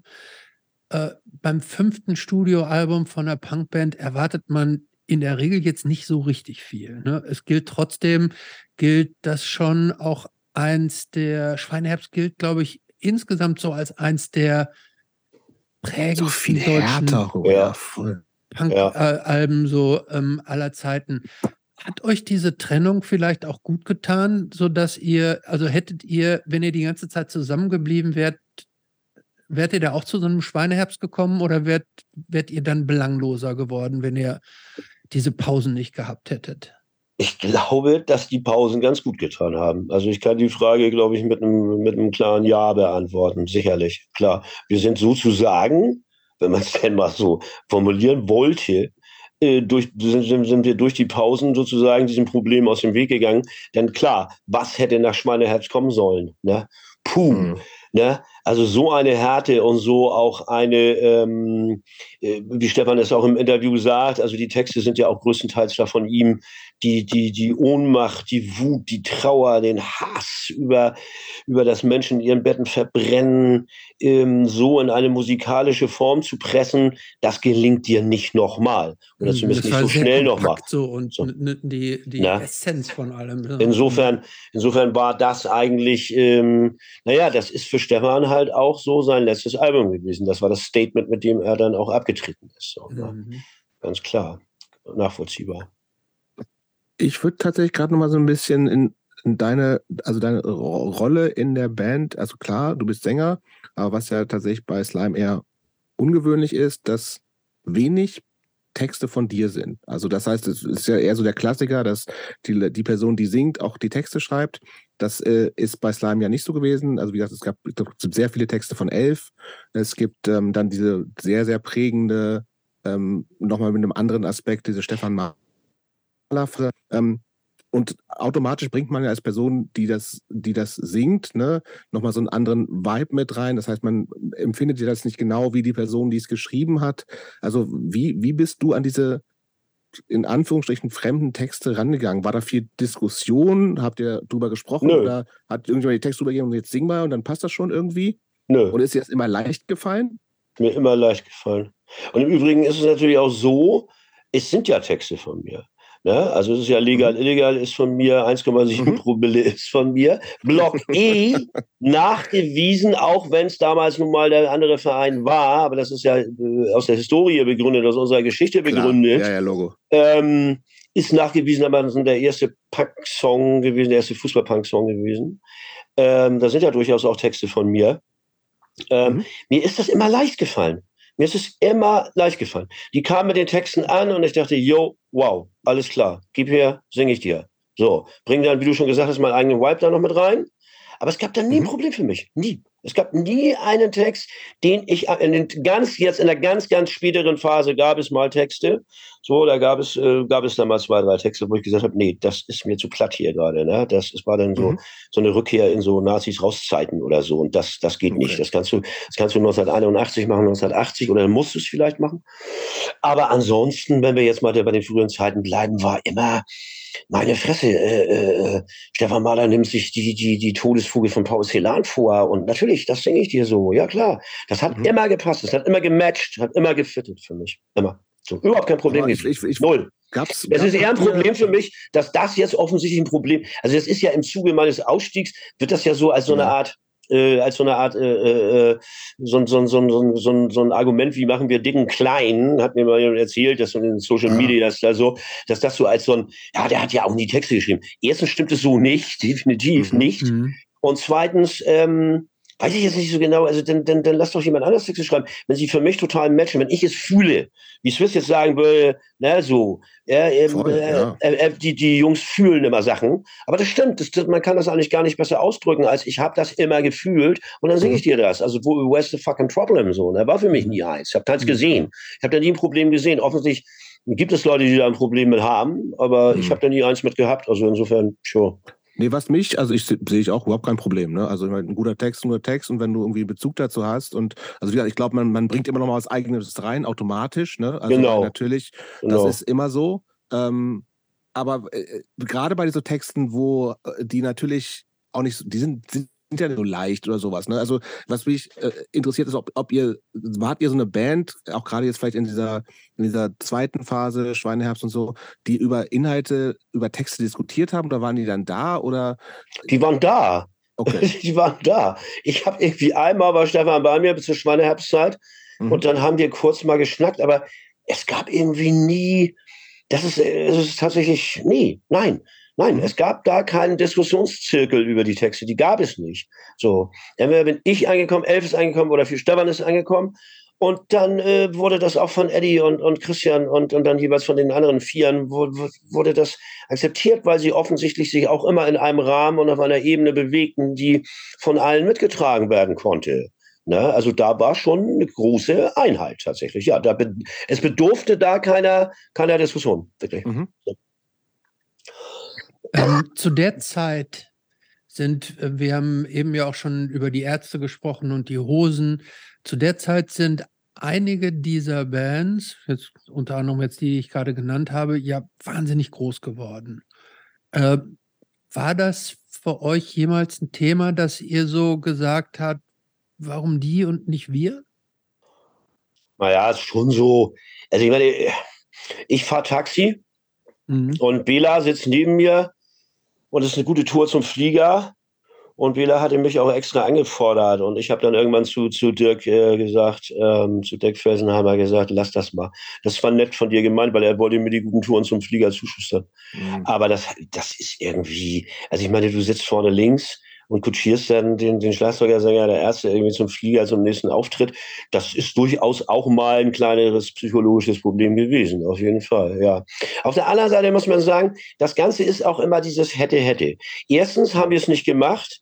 Und zweitens muss man sagen, das ist auch richtig so. Denn wenn wir, ich kann, ich darf daran erinnern, dass Virgin Deutschland seinen Deutschlandvertreter, ich meine, wir reden von Richard Branson, der jetzt ins All fliegt, Mhm. Der sein Deutschlandvertreter, das muss so 93 ungefähr gewesen sein oder 94, ähm, nach Hamburg schickt zu einem Treffen mit Slime. Und es passiert jedes Klischee, wie du es dir vorstellst. Das kannst du dir nicht vorstellen, wenn Sachen, die du dir vorher als so sehr als Klischee ausmalst, dann auch wirklich so passieren. Dann denkst du, das kann doch jetzt gar nicht sein. So. Ja, aber die Texte, die müssen halt entschärft werden. Wir haben das Cover Artwork, da haben wir Künstler mhm. und wir mhm. gucken uns in die Augen und sagen, fickt euch. Fickt euch, aufgestanden, weggegangen. Und ähm, sein, das Ding das ist, wir hätten versucht haben bei euch, ne? Wahnsinn. Also das ist schon irre. Na gut, sie hatten die Pistols, ne? Ja, Aber dass sie es überhaupt versucht haben, ist schon, ist schon irgendwie irre.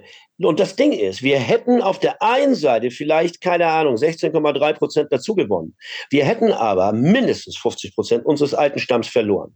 Weil die Leute uns dafür geliebt haben, dass wir eben diesen Weg nicht gegangen sind, dass wir mhm. independent so, wenn du nachher verkauft wirst, deine Plattenfirma nach England verkauft wirst, dann kannst du dich irgendwie nicht dagegen wehren. Rechte Scheiße. Aber das ist jetzt irgendwie uninteressant. Denn äh, zu der Zeit sind wir ja bewusst independent geblieben, und darum geht es ja. Äh, es geht ja um diese Entscheidung. Und wir hätten auf der einen Seite ein bisschen dazu gewonnen, wir hätten auf der anderen Seite sehr, sehr viel verloren. Insofern muss ich sagen, ist es im Nachhinein gibt es da auch überhaupt kein Gedipper. Ähm, das ist schon alles richtig so gewesen. Ja, so. Mhm. Ähm, als ihr dann, du hast eben schon gesagt, du hättest dir eine, diese ganzen Reunions eigentlich sowieso nie vorstellen können. Ihr seid dann ja nach, ich weiß gar nicht, ich nicht nach wie viel, ähm, 15 Jahre. 10 Jahre, nach 15 Jahren seid ihr irgendwie dann doch wieder zusammengekommen. Wieder St. Pauli. Ähm, da wart ihr auch dann alle schon einen kleinen Ticken älter, also äh, ähm, in den frühen 20ern alle. Äh, ähm, hat sich das damals dann anders angefühlt? Als es dann doch wieder losgeht, doch wieder. 2010, du meinst 2010 jetzt? Ja, genau. Nee, das hat sich wieder so eingefühlt, wie es sich nach den Reunions angefühlt hat. So, dass du immer noch oder sogar noch ein Tick geiler, weil äh, die Zeit eben so lange war, dass du nun gar nicht mehr wusstest. Ne? Gut, wenn du bei, bei, bei 100 Jahres FC St. Pauli auftrittst im Millantor, dass da ein paar Leute Störteweger mitsingen können, das ist dann irgendwie auch klar, das erwartet man auch. Mhm. Dass da aber 10.000 Leute stehen und und dich abfeiern und, und, und die Texte von vorne bis hinten mitsingen und du die, du die, die Leute glücklich machst wenn du, und, und guckst in die Gesichter und denkst, was ist das denn, was ist das denn jetzt hier? Das hat sich dann doch nochmal noch mehr geiler angefühlt, weil eben nach 15 Jahren und nicht nach sechs Jahren oder mhm. was. Ne? Ja, da kann man natürlich auch denken, wer kennt uns eigentlich noch, ne?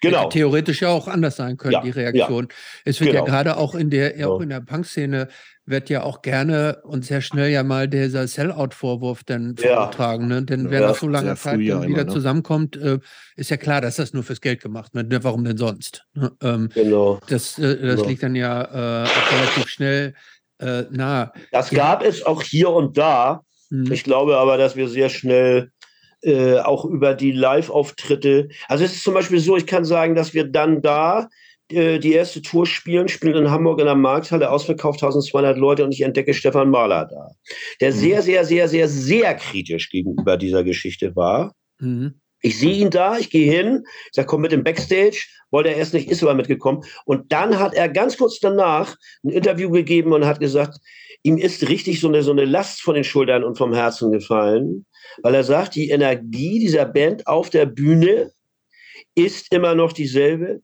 Und er hatte die Befürchtung, ne, dass das so ein, so ein langweiliger, weißt du, so eine Coverband wird mhm. oder so. Mhm. Und darüber war er sehr, sehr froh, weil er gemerkt hat und gesehen hat und gehört hat, dass die Energie äh, von Slime immer noch da ist.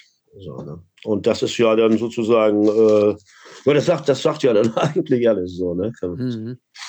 Ich, ich habe gestern noch überlegt, ich habe euch irgendwann mal zusammen mit Atari, Atari Teenage Riot in Köln gesehen, aber ich kann das zeitlich überhaupt nicht mehr einordnen. Ich auch nicht. Ähm, nee, das ist aber ihr, du erinnerst dich, dass ihr mit denen auf Tour wart, ja? Äh, Wir haben mit denen gespielt, ja. Mhm. Aber es ist auch wirklich, es sind dann doch auch einige Bands gewesen und es sind einige Konzerte gewesen. Und mhm. ähm, ja, also lustig, also lustig ist, wenn jemand im Backstage bei mir ankommt und sagt, erinnerst du dich noch, wir haben vor acht Jahren in ja, Nürnberg am Tresen gesessen. Natürlich. So, ey, sorry, Digga. Natürlich, auf jeden Fall. Ja. klar, Mann. Äh, ja, Die unvergessene nee. Nacht, ja klar. Weiß, weiß, ich nicht. Nee, weiß ich dann auch wirklich nicht. Also. Ähm, Ihr habt dann ja auch angefangen, ähm, ich glaube, also Stefan Mahler war als großer Textgeber nicht mehr da. Ihr habt dann ja das erste Album danach, äh, ja diese kompletten Texte äh, von ähm, Erich Mühsam. Genau. Wie seid ihr denn auf äh, sich fügen heißt lügen? Ähm, wie hieß das Album? Ähm, also wie, wie, seid ihr auf die Idee gekommen? Ähm, ja, eigentlich eine, eine sehr smarte äh, Alternative dann ja auch, mhm. ne? Das war eine smarte Notlösung. So haben wir das auch empfunden. Mhm. Ganz klar. Dein Texter ist weg. Du merkst, du bist am Start. Die Leute wollen noch was. Jetzt muss was kommen. Auch ein Tonträger. Mhm. Songs sind da von elf. Und wir hatten schon mal mit Rubber Slime ein, äh, nee, mit CIA, glaube ich. Ach, Entschuldige, ach Mann, ey, Jakob, siehst du, da verlassen sich sogar meine Erinnerung. Wir hatten es, schon mal ein, sind ja auch ein paar Jahrzehnte. Eben. Ja. Wir hatten schon mal einen Versuch gestartet, weil es sind ja sehr sperrige Texte. Trotzdem haben wir sie als sehr aktuell empfunden und als sehr, als eine unglaublich starke Sprache, mhm. die zwar sperrig ist, aber sehr, sehr stark. Mhm. Das war eine smarte Lösung, finde ich heute immer noch. Mhm. Und ich finde den Titelsong auch immer noch wirklich Hammer, sich fügen als Lügen, in jeder Hinsicht. Und ähm, ja, so, so entsteht das dann. Erst haben wir gedacht, wir nehmen nur drei, vier. Und dann haben wir gesagt, Moment mal, wir machen das jetzt mal wieder ganz anders. Die Plattenfirma hat das natürlich überhaupt äh, ganz anders. Die, den, den musstest du das erstmal verkaufen, im wahrsten Sinne des Wortes, die Nummer. Weil die natürlich gerne gehabt hätten, dass wir mehr in Richtung Ärzte oder Hosen gehen. Ein paar Parolen wieder. Mhm. Ja, naja, oder aber äh, du den radiokompatiblen Weg gehen. Mhm. Weißt du, so. Welche Plattenfirma war und genau das, das machen, mhm. genau das machen Slime wieder nicht. Mhm. Das finde ich im Nachhinein auch irgendwie klasse, weil wir, das ist im Grunde genommen auch so ein Fuckfinger, weil wir sagen, nee, wir ziehen jetzt mal hier so ein sperriges Ding durch, aber wir ziehen es einfach durch. Es war eine smarte Notlösung, ja. So, mhm. das war's. Äh, welche, ich habe es jetzt gar nicht mehr in Erinnerung, welche Plattenfirma war das bei sich fügen heißt Lügen? Ja, das ist eine gute Frage. Das ist eine Frage für elf. War das nicht, kam das nicht auf People Like You Records? Ich glaube, das ist das erste von bei People Like You ist das. Glaube ich genau. auch. ja, die habe ich auf jeden Fall auch noch. Genau, das ist das erste von People Like You. Genau, mhm. ja.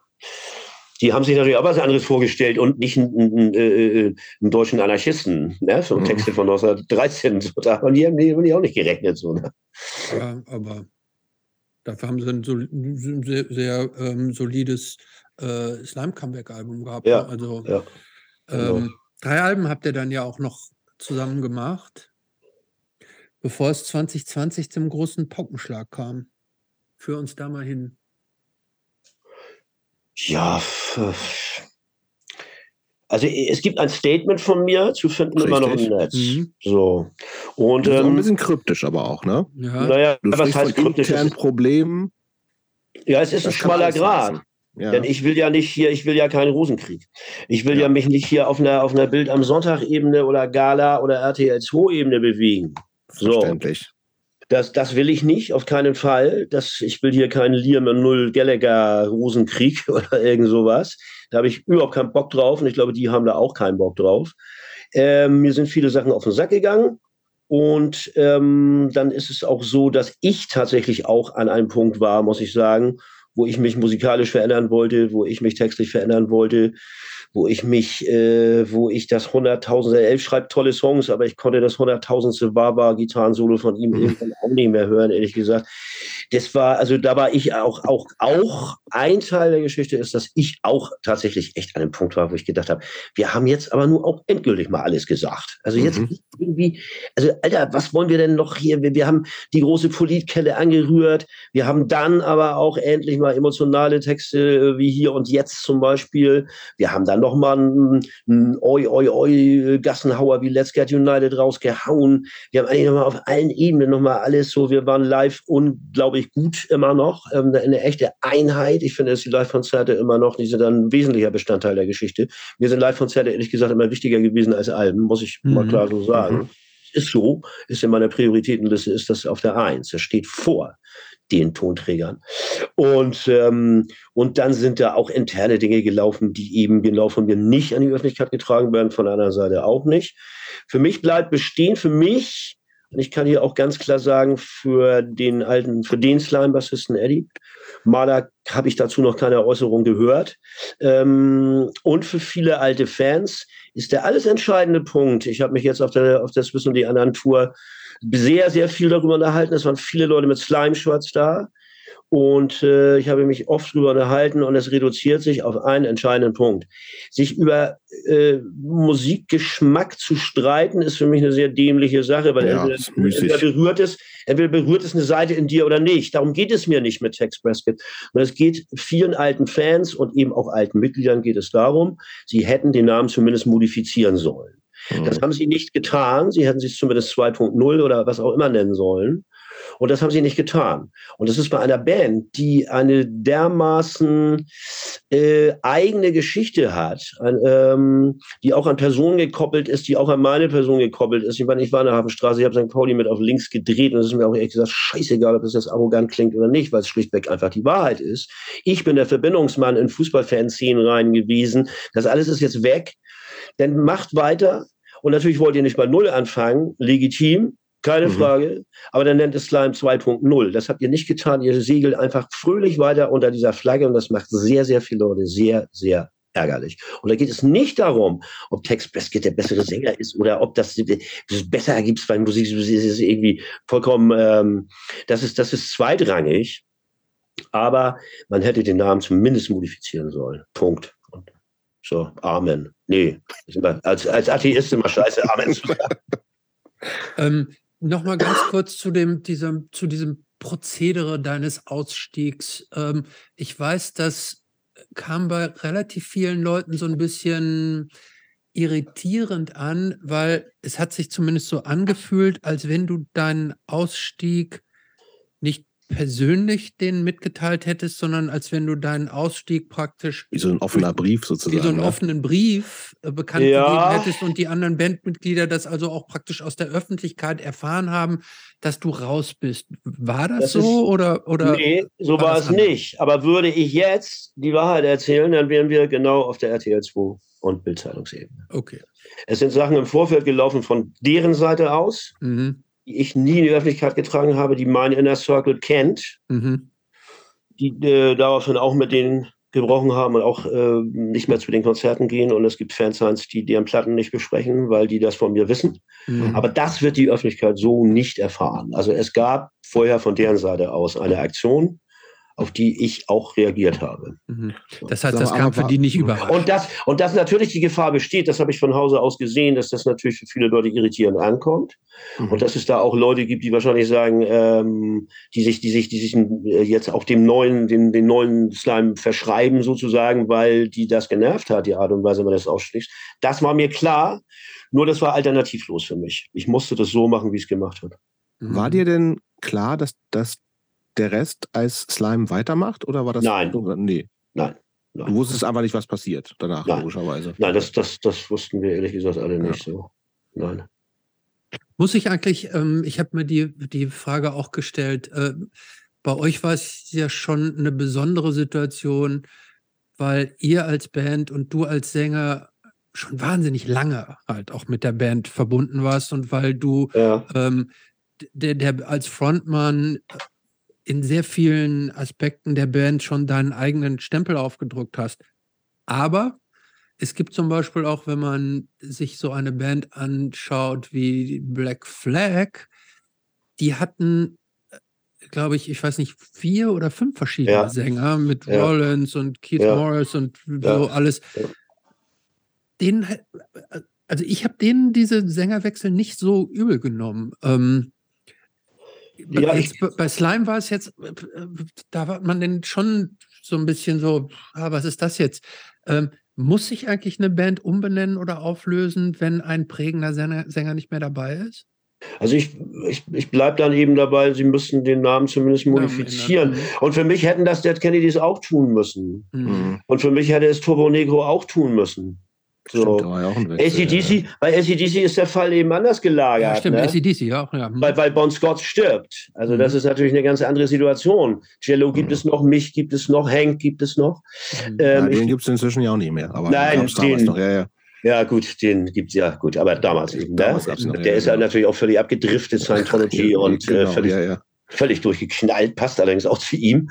Ähm, das ist eine gute Frage, muss das sein oder nicht? Ich kann das eigentlich, ich, ich, ich finde, da die Vergleiche mit anderen Bands, die hinken für mich. Mhm weil Slime eben, um es nochmal zu sagen, so eine spezielle Geschichte hat. Ne? Mhm. So eine spezielle Geschichte. Wie gesagt, ich war der Verbindungsmann in, in verschiedene Szenen rein, in die Polizszene rein, in die Fußballfanszene rein, die sich dann radikalisiert, in die linke Fußballfanszene rein, mhm. die es mhm. dann zum Glück ja auch dann gegeben hat.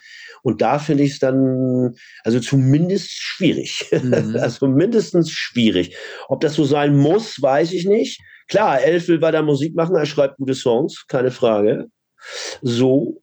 Aber mittlerweile habe ich so ein bisschen das Gefühl, dass das auch so, also ich kriege so ein Gefühl von, von so Durchlauferhitzer auch so, ne? Mhm. Ähm, das gefällt mir überhaupt nicht und das gefällt, wie gesagt, Eddie auch nicht und das gefällt vielen alten Fans nicht. So, ne? mhm. Und spätestens da hätte ich mir einfach gewünscht, dass sie, und wenn sie es wirklich, und wenn sie einfach nur ein 2.0 dahinter gesetzt hätten oder so, aber einfach so weiterzumachen, puh. Denn mhm. mal ehrlich, äh, äh, Ball ist ein Tod, Maler ist nicht mehr dabei, Eddie ist nicht mehr dabei, jetzt bin ich auch nicht mehr dabei.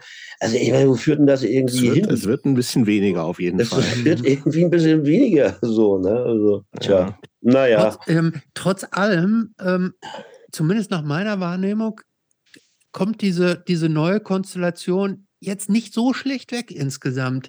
Ähm, fuchst sich das so ein bisschen? Na, dass, die, dass sie vom Publikum nicht stärker abgestraft werden dafür? Also ich kenne genügend Leute, die das tun. Ich kenne genügend Leute, die das tun. Und wie gesagt, das habe ich auf dieser Tour auch nicht. Aber letztendlich muss ich sagen, pff, ist es mir mittlerweile Latte. Und ich kann dir auch sagen, warum es mir Latte ist. Das kann hm. ich ganz klar sagen, weil ich selber eine neue Heimat gefunden habe. Mhm. Hab ja, da können wir jetzt gern zu kommen, weil du hast es schon öfter erwähnt, du bist, bist, ja dann relativ nahtlos oder zumindest jetzt sehr viel mit Swiss unterwegs. Da gab es ja vorher schon äh, auf einem äh, Slime-Album eine kleine Kooperation und du scheinst da ja deine deinen, deinen zweiten Frühling quasi zu haben. So das gefühlt, ne? ist, ist wahrscheinlich eher der siebte. Okay, mit, dem zweiten, mit, dem zweiten, kommst du da nicht aus, Jobs. Ja, das ist richtig. Ähm, das Ganze entsteht vor sechs Jahren durch Wir gegen die. Mhm. Immer noch ein Hammer-Song, Hammer-Video. Äh, zu den Zeiten hatte man auch noch Klickzahlen, hat irgendwie über zwei Millionen bei YouTube. Mhm. Da, kommt, glaub, da kommst du irgendwie komischerweise heute nicht mehr hin, wahrscheinlich wegen Tic-Tac-Toe und dem mhm. ganzen anderen genau. Scheiß da. Ja, was ja. ist so? Keine Ahnung.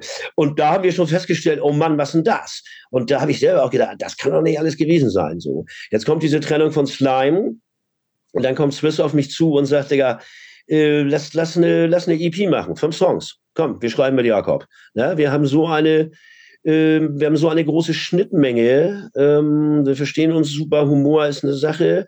Dann, ja, und dann, dann ergibt sich das so. Dann ist Swiss zu mir aufs Land gekommen. Wir haben die Texte zusammengestylt, wir beide. Ähm, das war dann auch für mich äh, mal ein bisschen eine andere Arbeit tatsächlich. War viel, ich bin viel, viel mehr in den Texten drin. Mhm. Also 60 Prozent Swiss, 40 ich. So, das mhm. ist so das, wie wir das so mhm. verkaufen, aber das ist ja immerhin schon. Und haben mit dem Gitarristen Jakob zusammen ähm, die, die Songs geschrieben. Dann machen wir diese EP. Dann kommt die Tour mehrere Male verschoben, wie bei so vielen Bands. Dann will er mich damit ins Boot holen. Dann kommen bei mir leider zwei Aneurysmen im Kopf dann ziehe ich innerhalb von 14 Tagen mit dem Chirurgen, ich habe meinen Chirurgen gefragt, ob das medizinisch haltbar ist, das in 14 Tagen durchzuziehen. Er sagte, das wird sportlicher Jura, aber wir können das machen. Und dann habe ich das durchgezogen, weil mir diese Tour so wichtig war. Weil ich einfach auch gemerkt habe, dass, dass die Gemeinsamkeit, diese Energie, die mir am Ende bei Slime auch flöten gegangen ist. Mhm. Ja, das ist, äh, das will ich auch, das will ich gar nicht wertend verstanden wissen. Ja, vielleicht ist das auch einfach so, dass du nach so einer unglaublich langen Zeit auch einfach dann mal ähm, dich verändern willst und dass du, dass das dir einfach auch auf der menschlichen Ebene dir dann Sachen an dem anderen, die kannst du einfach nicht mehr wegignorieren. Ne? Ja, ähm. und die Flamme dann aus ist, ne? Bitte? Und die Flamme dann irgendwann aus ist. Irgendwann die Flamme ist dann auch wirklich aus. Wie gesagt, das ist dann auch gar nicht wert und gemein. Und ich habe dann das große, große Glück gehabt. Ähm, meine Freundin hat das mal sehr gut formuliert. Ich sagte, das ist irgendwie wie ein Fünfer im Lotto. Da sagt sie, das stimmt nicht. Das ist kein Fünfer im Lotto, weil ein Fünfer im Lotto ist, du kreuzt irgendwelche Zahlen an und hast nur Glück. Mhm. Sie sagte, du hast dir das aber auch in deinen äh, 41 Jahren seit 1979 mit dem, was du getan hast und für das, was du bestanden hast, hast du dir das auch redlich verdient. Und so mhm. sieht Lotto das. Mit, Lotto mit System ist das dann. Ja, das, oh wow, hey, hey, da kommt er. Nach zwei Stunden 16 kommt hier nochmal sowas. Ja, genau. Ja, und so sieht Swiss das auch. Und ähm, klar, das ist ja auch, das ist ja so ein bisschen missglückte Welt, ist ja so ein bisschen auf Programm, dann ist es ja auch Ferris dabei. Ferris mhm. hatte mit Deichkind also eine ungleich schwerere Zeit, weil die haben ihn auch richtig rausgekickt. Da ging es um Geld, denn wir reden ja. hier von Deichkind, ne?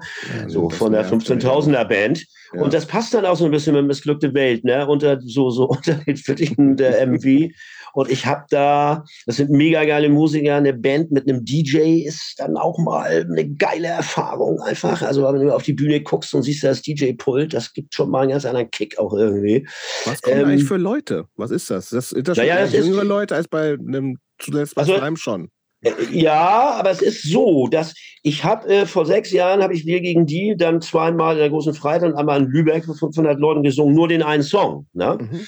Und da war noch so, da war das Publikum wirklich buh, wo sind wir denn da? Da sind wir wahrscheinlich bei 17,9 im Schnitt gewesen, oder? Krass, okay. Erstens sind seine Leute jetzt auch älter geworden, ganz klar. Mhm. Die sind jetzt auch zumindest bei 23,9. Und zweitens, vielleicht auch durch mich und Ferris ist es so, dass meine Leute, ich habe jetzt, wir spielen ja jetzt den Tourabschluss und Jahresabschluss am 17.12. in der Alsterdorfer Halle in der Sporthalle in Hamburg. Das ist ausverkauft mit 4000 Leuten. Und Krass. ich weiß von einem Blog von meinen Leuten, der das letzte Mal am 31. Mai schon ungefähr 30, 35 Leute betragen hat. Ich glaube, diesmal sind es irgendwie 50 Leute von Die mir. reißen den Schnitt natürlich nach oben, ne? Wir reißen den Schnitt dermaßen nach oben. Du hast immer mehr also ich habe mir auf der Tour, wie gesagt, ich gebe mir das dann auch so, ne? Also weil diese Geschichte mit Slime ist auch ans Herz gegangen und an die Nerven gegangen Klar. und ans Gefühl. Und ich habe es mir dann auch gegeben und du siehst immer mehr Eltern mit Kindern. Ja, die Kinder mhm. sind zuerst äh, auf Swiss gekommen, wissen dann jetzt über Vater oder Mutter, wer denn da, wer der Typ da jetzt gerade ist, mit den blonden Haaren immer noch. Und mhm. meine Leute wiederum bringen ihre Töchter und Söhne mit jetzt zu den Konzerten. Also das ist schon, ähm, es ist sehr deutlich gewesen, dass der Altersschnitt jetzt auch mittlerweile noch ganz schön nach oben geschoben wird. So, ne? Es ist viel so, Leute, die sich so richtig als Punks begreifen, auch richtig eben so aussehen. so. Dann hast du die älteren Semester wie uns, die natürlich dann sich einen Platz nicht vorne im Moshpit äh, holen. Das möchte, mhm. das möchte auch keiner mehr von uns, ehrlich gesagt, sondern sich einen Platz hinten an der Bar suchen. So, aber das Ganze ist eine Einheit. Also man kann sich das auch sehr schön angucken in den Video, in den, in den Tourblogs, äh, wo du dann Aufnahmen vom Publikum siehst. Also das ist schon, schon unfassbar, was sich da jeden Abend, Abend für Abend abgespielt hat. Das ist schon, und die Leute feiern eben auch Ferris ab, die Leute feiern mich auch ab. Ne? Also ich starte auch sofort mit Deutschland muss sterben. Mhm. Weil den, den Song singt nur einer Dicken und sonst keiner. Also so sehe ich das, entschuldige bitte. So. Und dann kommen Songs von der EP, dann, ähm, ja, dann hören wir natürlich mit Wir gegen die auf. Also Ferris und ich sind auch ein Teil der Geschichte. Also wir sind keine Gäste, sondern mhm. wir sind tatsächlich ein integraler Bestandteil dieser Saunaclub-Tour gewesen oder sind es dann jetzt noch für die letzten zwei Konzerte. Mhm. Wie geht das weiter? Geht ja, es weiter? geht so weiter, dass ich jetzt erstmal den Video, äh, wie gesagt, mein Videoblog mache, dicken Ausrufezeichen. Mhm. So, äh, das mache ich mit dem Kameramann. Äh, das läuft aber auch. Hat nichts, also die Sache mit Swiss war jetzt so einmalig, war mega geil. Nee. Aber nein, nein, nein, nein, nein, nein, nein, nein. Das läuft auch unter Missglückte Welt. Das ist der Kameramann Martin von Missglückte Welt von Swiss. Mit dem mache ich das zusammen. Mhm. Das wird auch unter Missglückte Welt dann, äh, wenn wir es nicht ans Fernsehen verkauft kriegen, es liegt gerade bei der Produktionsfirma, als äh, die ZDF Neo und Arte machen. Mhm. mhm. Mein Problem ist, dass ich an zwei verschiedene Klientel ran will. Ich mhm. will der alten Generation, wahrscheinlich ist das so ein bisschen so Schenkelklopfer. Mensch, in Brockdorf war ich auch am Zaun und du, ne, du siehst deine eigene Geschichte nochmal. Aber ich will natürlich auch, ich habe tatsächlich auch einen soziologischen Ansatz ich möchte, ich möchte das, wofür wir gekämpft haben, wofür wir gestanden haben, wofür wir gesungen und geschrien haben und zum Teil sogar in den Knast gegangen sind, das möchte ich der neuen Generation auch vermitteln. Die neue Generation aber wiederum guckt kein ZDF-Mediathek, die guckt Netflix oder mhm. Zone oder fucking Hell. Das heißt, mhm. ich stehe so ein bisschen vor so einer vor so einem logistischen Problem, wir stehen vor so einem logistischen Problem. Ne? Also ich muss an zwei Klientel rankommen. Dann ähm, ist es so, dass äh, ich mich demnächst auch schon wieder mit dem Gitarristen, mit Jakob zusammensetze, wir neue Songs machen. Ich denke, da kann also gut auch noch wieder eine EP bei rauskommen. Ich bin in dem neuen Video von Swiss mit drin wieder. Ähm, ich bin auf seinem Rap-Album drauf. Ich rappe. Ein Song, der heißt Gang, Gicke Gang. Also ich rappe den Refrain von dem Song. Ist dir das leicht gefallen? Bitte? Ich habe irgendwo ein Interview von vor ein paar Jahren gesehen, 2017 oder so, da sagst du, nee, das kann ich nicht, mache ich nie und so. Ja, habe ich aber, habe ich aber gemacht. Ich okay. einfach gemacht und das ist irgendwie geil. Das ist äh, sehr abgefahren. Nein, nein. Also das ist, ähm, das ist überhaupt nicht beendet, die Nummer jetzt mit diesen letzten zwei Konzerten, die wir noch jetzt haben, äh, nächste Woche, Freitag und Samstag. Wir machen eine Warm-up-Show im Knust in Hamburg vor 600 Leuten ähm, wo 600 Leute äh, sich ein Ticket in der Verlosung ergattern konnten. Die, die ein Ticket für den nächsten Abend in der Sporthalle in Hamburg haben, können ein Ticket gewinnen für umsonst. Das ist halt eine sehr hohe Fananbindung, die und die anderen da auch veranstalten. So. Und ähm, nee, nee, das ist nicht äh, mit der Sonderkultur beendet. Also auf keinen Fall. Das geht auf jeden Fall weiter. So. Ähm, wie würdest du äh, Leuten, die von Swiss und die anderen noch nie was gehört haben, wie würdest du die Musik eigentlich beschreiben? Ja, ich, also es ist so, dass in den härteren Momenten hat das ein bisschen was von Rage Against the Machine. So, mhm. In den härteren. Mhm. Dann hat er aber auch emotionalere Songs. Äh, Asche zu Staub, wow, das ist hui. Das ist Rio Reiser in seinen äh, emotionalen Momenten auf der König von Deutschland, auf der ersten Soloscheibe von ihm. Mhm. Äh, wie gesagt, es lebt durch sehr gute Musiker, es lebt dadurch, dass du einen DJ dabei hast. Ähm, es ist sehr viel Bewegung, das kommt, also er ist ein alter Rapper und das ist irgendwie auch so Hip-Hop-Style. Du hast immer tausend Leute auf der Bühne, die da rumrennen. Du hast Tamasch, den, den Verrückten aus dem Wedding, der da rumläuft. Dann hast du Ferris, dann hast du mich, dann hast du den Morty, den 35-jährigen äh, Rapper. Ähm, du hast äh, den Sänger von ZSK, in Berlin natürlich Yoshi auf der Bühne. Mhm. Du hast immer unglaublich viel Bewegung auf der Bühne und auch im Publikum. Das ist eine sehr energetische Show, zweieinhalb Stunden. Mhm. Wie, wie, stehst du zu diesem, diesem ähm, also Schlagerresten? Wie, wie, ja, ja, er hat ja linksradikalen Schlager gemacht. Genau, diesen meine ich, diese linksradikale Schlager. Wie, wie, ja, das ähm, ist, es ist, also ich, kann, ich, ich sag's mal mit den Worten von Bela B., äh, den ich äh, häufiger mal bei Heimspielen des FC St. Pauli treffe. Wir beide in der Gegengerade sind, wir begegnen uns manchmal in der Schlange, schnacken da ein bisschen. Und Belas Kommentar zu linksradikalem Schlager war, er ist mega sauer auf Swiss weil es hätte, sein, es hätte seine Idee sein müssen. Ah. Ähm, das Ding ist so, das ist so perfetto, du könntest es auf diesen Halbfascho-Dorffesten, könntest du es ablaufen lassen, bis irgendjemand vielleicht irgendwann mal auffällt, sag mal, was singt der da eigentlich? Antifa oder was? Weil es so perfetto mhm. gemacht ist, ähm, er ist halt ein Künstler. Er ist, äh, er lässt sich da auch nichts irgendwie von keiner wie auch immer gearteten Punkpolizei oder sonst wem irgendwas sagen. Das liebe ich auch an ihm. Wenn er es fühlt, dann macht er das so. Ne? Er ist halt, ja, er ist echt ein Künstler. So, ne? Also mhm. linksradikaler Schlager. Ich meine, auf so einen Scheiß musst du erstmal kommen. So, ne? Das ist schon, ja, das ist schon, äh, ja, der Video in Kiew gedreht, was jetzt im Nachhinein äh, natürlich auch nochmal eine, eine merkwürdige äh, äh, Note kriegt. Aber das wusste er ja zu dem Zeitpunkt nicht.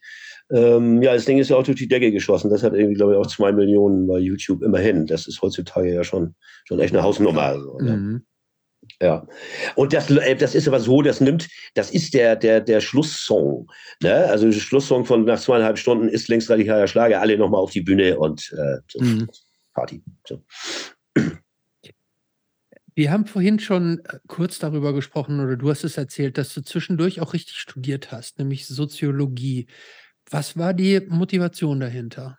Ich wollte einfach nochmal was machen. Mich hat das geärgert. Ich halte mich für einen sehr intelligenten und schlauen Kopf und ich wollte tatsächlich irgendwie nochmal. Ach Quatsch, ich wollte Taxi fahren. Ich habe es doch vorhin schon beantwortet. Nein.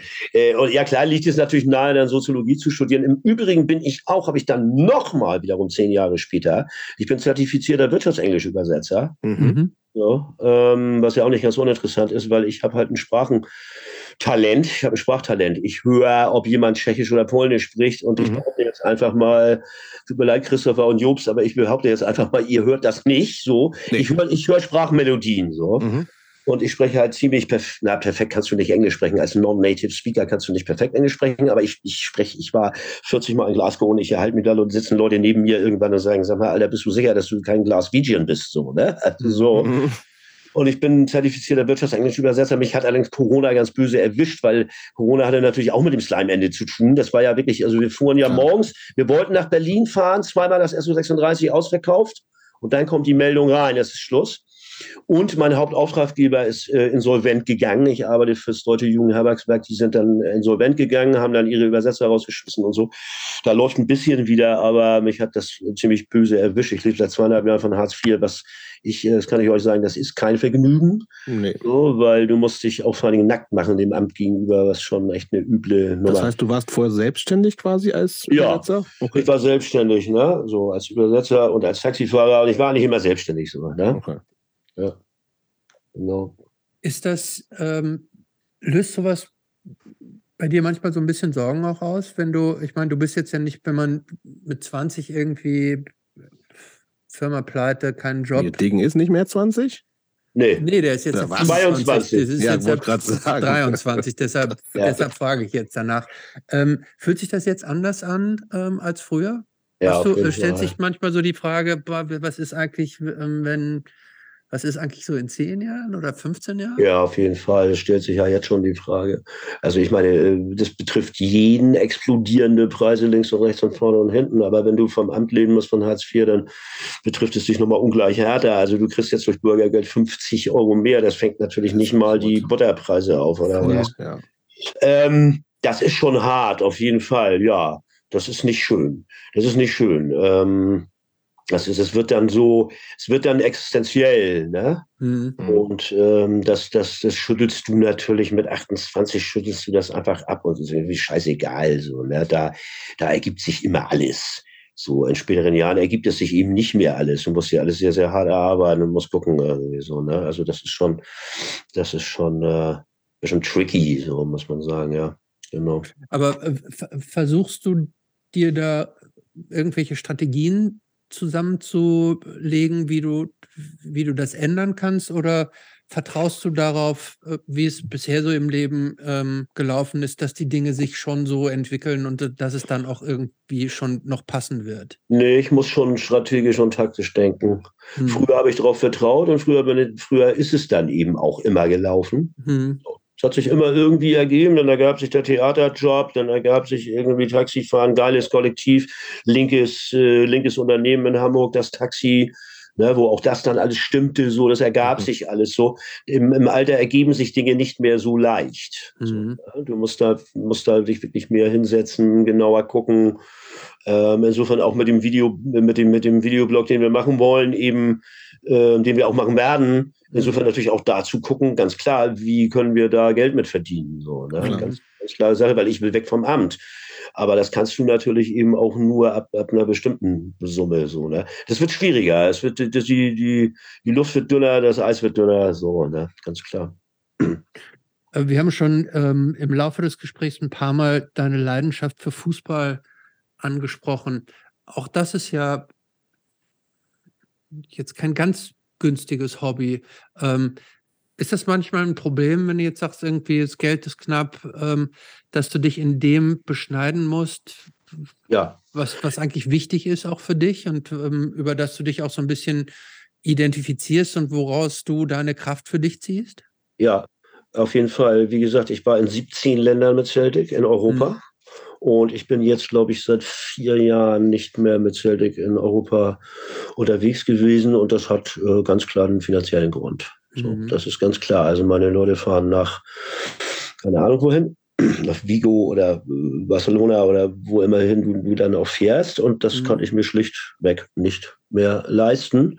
Das heißt, klar, das ist ein ziemlich herber Einschnitt in meinem Leben, denn ich bin immer sehr gerne gereist. Ne? Also nicht nur mit Celtic, sondern ich auch sonst bin ich, ich war zweimal auf, ich war zweimal auf Kuba, ich war Barbados, ich habe die Karibik gesehen, ich war regelmäßig auf den Kanaren, habe da so ziemlich alles gesehen und äh, ich bin immer sehr, sehr gerne gereist.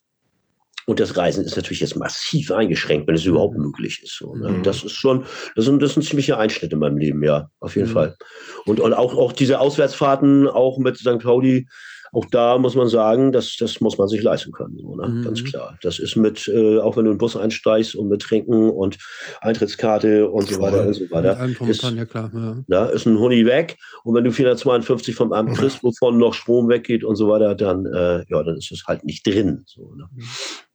Äh, gibt es so Momente, in denen du bereust, in deiner Jugend äh, beruflich dich nicht anders aufgestellt zu haben? Ich hätte mehr aus meinem, äh, aus meinem Sprachtalent machen sollen, also eher.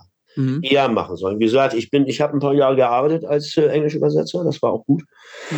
Das ist auch, äh, ist auch gut bezahlt, aber ich bin eben auch gut in dem, was ich da tue.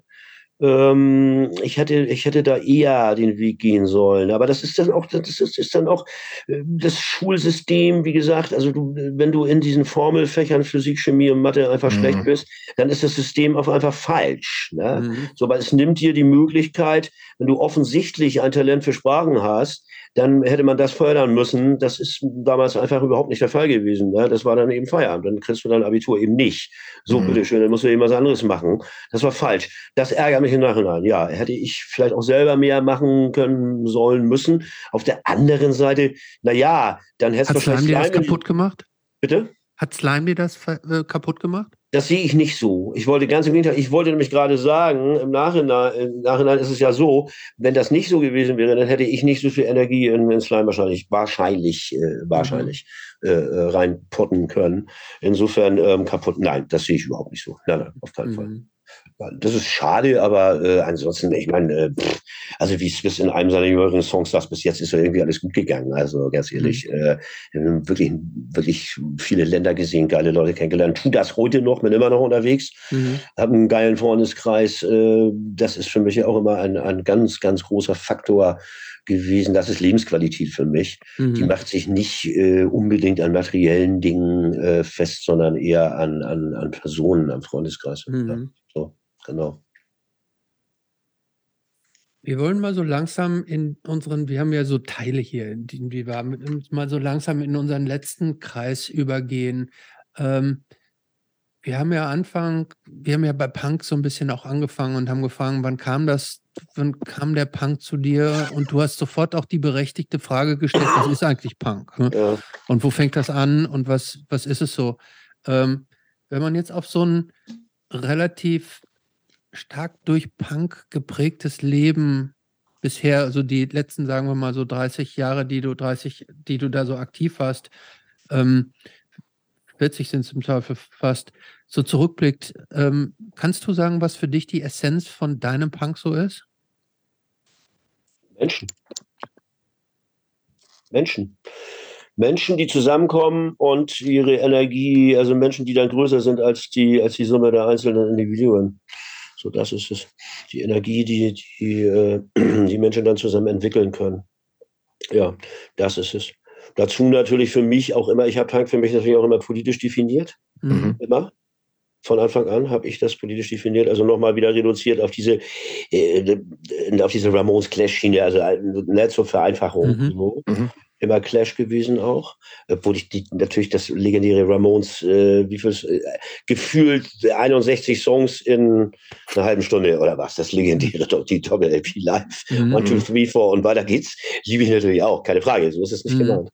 Aber ich glaube, das ist das einfach, ja, ja, das ist es. Und, und natürlich, der Grundansatz ist, dass, dass ich mich nicht mit Homophoben und Rassisten umgebe. Das ist, das ist, aber das ist irgendwie so, so simpel. Das ist so, äh, ja, das, das ist wie mhm. Luft zum Atmen, so, ne? Ja. Also das ist ein, ein Grundansatz, so, mhm. von Menschen.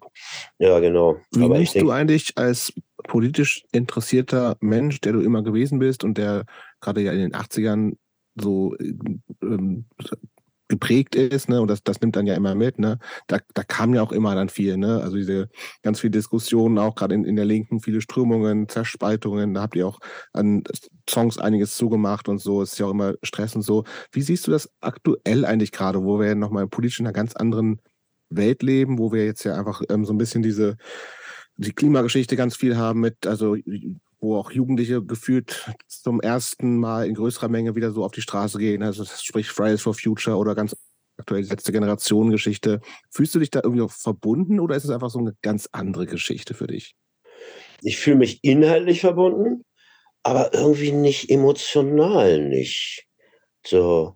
Also das, das hat aber, glaube ich, auch mit Musik zu tun. Ich mhm. habe da auch schon mal drüber nachgedacht, woran das eigentlich liegt, dass ich mich emotional jetzt da nicht so verbunden fühle. Aber das Problem ist, wenn ich dann sehe, dass äh, auf deren Veranstaltungen halt Techno läuft und auf unseren Veranstaltungen mhm. ist, äh, nennen wir es mal linke Rockmusik, um es mal so ne, breit, mhm. breiter zu fassen, mhm. Äh, läuft, dann, dann, dann fehlt mir da irgendwie so eine emotionale Verbundenheit. Intellektuell brauchen wir da natürlich überhaupt nicht drüber reden. So.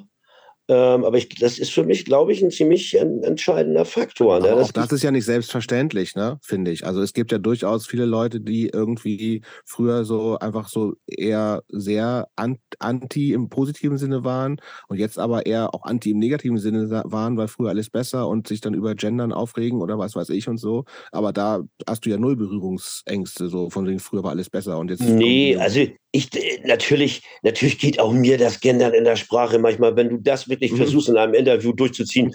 Alter Falter, ey, nee, sorry. Also äh, das ist äh, wirklich, ich weiß nicht. Oder irgendwie, ich sitze, äh, ich besuche meine Freundin gerade in Wilhelmshaven, die in der Reha war, und sitzt ein Typ neben uns und hat Dreadlocks. Wir kommen mit dem ins Gespräch und mhm. irgendwann haue ich natürlich raus irgendwie hier äh, kulturelle Aneignung und das ist ein mega Typ gewesen. So.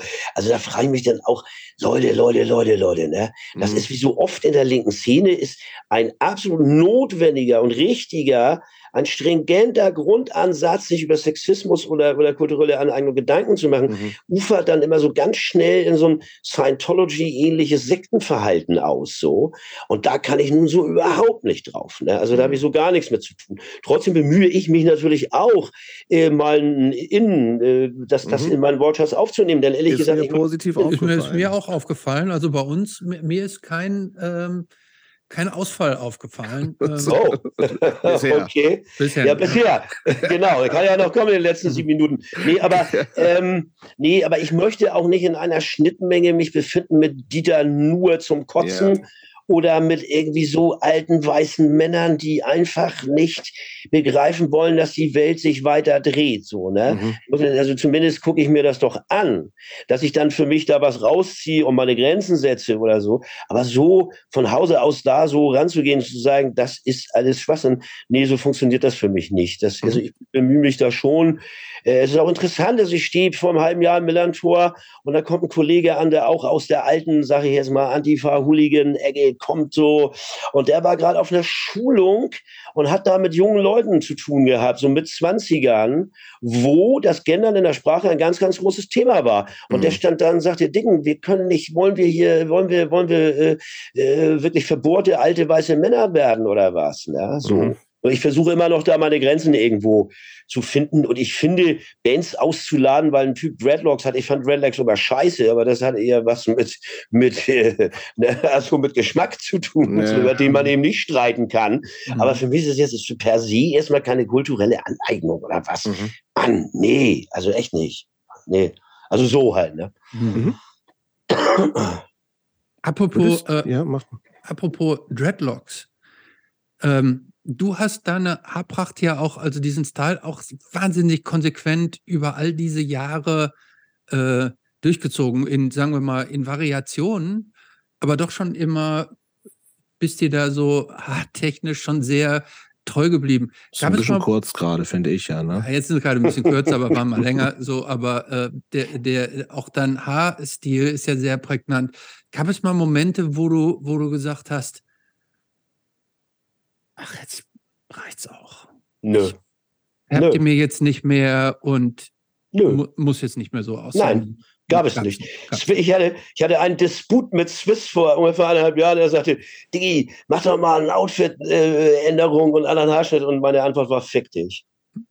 Ich glaube, das ist. Ja, aber ich kann mich dir sehr gut in so einem schönen Anzug auch vorstellen. Nee, Anzug trage ich manchmal gerne. Ich habe tatsächlich zwei Nadelstreifenanzüge, ziehe die super gerne an, nur zu welchen Gelegenheiten. Also, ja, also hättest du ja mal nicht. zum Beispiel heute Abend. Ja, zum Beispiel anziehen. heute Abend, finde ich auch. Nee, ich sitze auf dem Sofa hier ja. und dann doch eher nicht. Nein, aber so, was weiß ich, 60. Äh, Geburtstag von irgendeinem Kuppel oder so und, und okay. es machen auch noch ein paar andere Leute mit. Ich finde, dass man fühlt sich, ich fühle mich irgendwie gut. Wir haben damals tatsächlich, sind wir mit CIA, sind wir mit Anzügen aufgetreten. So wie die Godfathers, ne? Also so, mhm, mhm. aber so, so, so rock'n'rollig halt, ne? Also mhm. so halt, die Nummer. Aber ansonsten, nein, meine Haare, nein, niemals. Die, die sind gerade ungefärbt, so. Die mhm. werden morgen gefärbt, so. Aber da wir ja eben äh, äh, Audio, Audio sind, Video, ja. ist auch egal. Nee, das ziehe ich auch, das, nee, nee, das ist mein Style. Das, das ist einfach so. Dazu eine Bomberjacke, ein Bandana und, ähm, ja, so, das ist mein Style. Das, da bleibe ich bei. Das kann okay. Swiss machen. Swiss kann sein Outfit verändern, ich nicht. So. gibt, gibt es ähm, eigentlich irgendwas ja. von den Ideologien, die du, sagen wir jetzt mal, so in deiner Jugend oder in den 20ern vertreten hast, die du im weiteren Verlauf deines Lebens dann irgendwann über Bord geworfen hast, wo dass du gesagt hast, nee, das ist, ist jetzt nicht mehr so? Also ja, das wäre dann nochmal der Schlenker zur RAF, ne? Mhm. Also bewaffneter Kampf in der Form nicht. Mhm. Nein geht nicht. Dazu gehört dann auch Rote Brigaden und was es zu der Zeit so gab. Ähm, dann muss ich sagen, ja, es gibt eine Sache, doch tatsächlich. Also aus dieser Zeit rührt her, dass wir damals, es gab so eine Parole, RAF Brigaden ETA IAA, eine von mhm. in Europa. Und ich muss sagen, dass ich äh, eben auch mittlerweile meine, also ich weiß auf welcher Seite ich stehe im Nordirland-Konflikt, ich weiß auf welcher Seite ich stehe im baskischen, spanischen Konflikt. Das ist so, da, da, da lasse ich auch nichts dran rütteln, so gar keine Frage. Aber auch das reduziert sich eben wieder auf Nationalismus. Denn in den Gebieten, die die ETA mal beherrscht hat, hat sie dann die spanische Kultur unterdrückt. Und das mhm. ist nicht mein, das ist nicht mein Grundansatz, so, ne? Also da habe ich mich schon von entfernt, muss ich sagen, weil ich bin zutiefst wirklich ein Internationalist. Das ist nicht immer einfach. Wir haben gerade Fußball-WM und was weiß ich und dann supporte ich plötzlich Irland ist leider nicht dabei, aber oder Schottland, dann supporte ich plötzlich die, ertappt mich auch dabei. Aber klar, das Leben ist ambivalent. Aber mhm. ähm, so bedingungslos irgendwie so nationalistischen Organisationen hinterher zu laufen, also das geht für mich überhaupt nicht mehr, weil Nationalismus und Religion sind für mich äh, einfach Themen, wo ich auch keine Altersmilde spüre, also auch mhm. gerade Religion gegenüber. Es ist tatsächlich so, ich habe ganz wenig Sachen über Bord geworfen. Man könnte ähm, um, um, um es mal im Umkehrschluss zu sagen, man könnte ja annehmen, man wird irgendwann altersmilde oder so. Genau. Was zum. Beispiel Religion betrifft oder so. Ja. Religion, ich, ich bin, also bei Religion werde ich, äh, also dieser, dieser Grundansatz an irgendwas zu glauben, was nicht bewiesen ist, klar, ich kann auch nicht das Gegenteil beweisen, aber ich schlachte auch nicht Millionen von Menschen ab, weil ich an irgendeinen anderen Gott glaube oder so. Also bei Religion kriege ich richtig die Motten. Also das ist für mich ein ganz, das ist wirklich ein rotes Tuch so auch. Ne? Mhm. Eher so rum, eher so rum, ja. Okay. Ja. Weil es ja viele Leute gibt, die so im Alter nochmal so eine, so ihre spirituelle Ader und so entdecken. Aber da, da bist du komplett frei von, ne?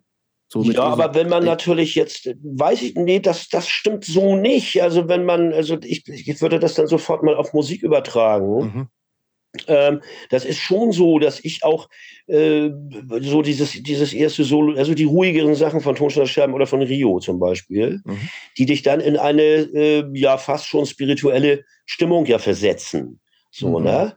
Ähm, Swiss hat einen Song, der heißt Asche zu Staub zum Beispiel. Äh, das greift dich einfach an und dann gibt es Momente, in die du natürlich auch drüber nachdenkst, ob es eben, selbst wenn ich jetzt äh, Atheist bin, aber ob es nicht doch irgendetwas gibt, was äh, ein, ein, nennen wir es höheres Wesen oder was auch immer. So, ne? Also das ist, das ist schon durchaus so, dass ich nicht nur bestehe aus äh, aus einem Straßenkampf und, äh, und harter Rockmusik oder so. Also mhm. das, das, äh, da gibt es durchaus mehr. Und das ist auch ein Grundansatz gewesen für die EP, Dicken und Swiss und die anderen, die wir letztes Jahr rausgebracht haben. Dass Swiss und ich da auch gesessen haben und Swiss sagt, Dicken, das, ich würde es geil finden, wenn wir, wenn wir äh, so Songs haben, wie wo dann eben noch nicht kaputt oder so vermissbar rausgekommen sind, wo wir eine emotionalere Seite von dir zeigen und eben nicht nur die Straßenkämpferseite zeigen. Mhm. so. Und das fand ich einen interessanten Ansatz. Und da sind diese beiden Songs bei rausgekommen. Eben vor allen Dingen auch, ja, oder auch ein Song äh, von seinem vorletzten Album Orphan, oder von einem letzten Album, äh, vorletzten Album Orphan, ähm, was geht die Scheiße dich an, wo ich auch äh, mal ein bisschen so von, von mir selbst erzähle, so, ne, wo ich auspacke, wo ich aufmache. So, mhm. ähm, ja, insofern, wenn man das dann als spirituell bezeichnen würde, was ich glaube, das kann man durchaus tun, dann ist das schon so, dass ich auch Momente hier bei mir auf dem Land habe. Ich kann die Musik hier richtig laut aufdrehen. Ich kann hier echt bis zwölf aufdrehen und dann höre ich eben auch mal musikalische Sachen, die dann da reinpassen. So, ne? Mhm. Genau, ja. Äh, Sag mal, wenn Christopher und ja, mach du. Ähm, apropos emotionalere Seite, ähm, was erschüttert dich? Oder gibt es, gibt es Ereignisse oder gibt es Dinge, die, die dich erschüttern oder die dich so traurig machen? Ja, diese unfassbare Sinnlosigkeit von Krieg. Also, das ist ja, man, man macht das ja gar nicht aussprechen, weil es so, oh Gott, weil es so, weil's, weil's irgendwie so abgegriffen klingt. Natürlich, mhm. jeder ist irgendwie, verstehst du? Also, mhm. jeder ist irgendwie gegen Krieg. Aber die Tatsache, dass da jemand sitzt, und davon gibt es leider eben viel zu viele, Trump, Bolsonaro, Orban, dass da jemand sitzt wie Putin, der aus Machtbesessenheit einfach äh, Häuser von Menschen zerbombt. So.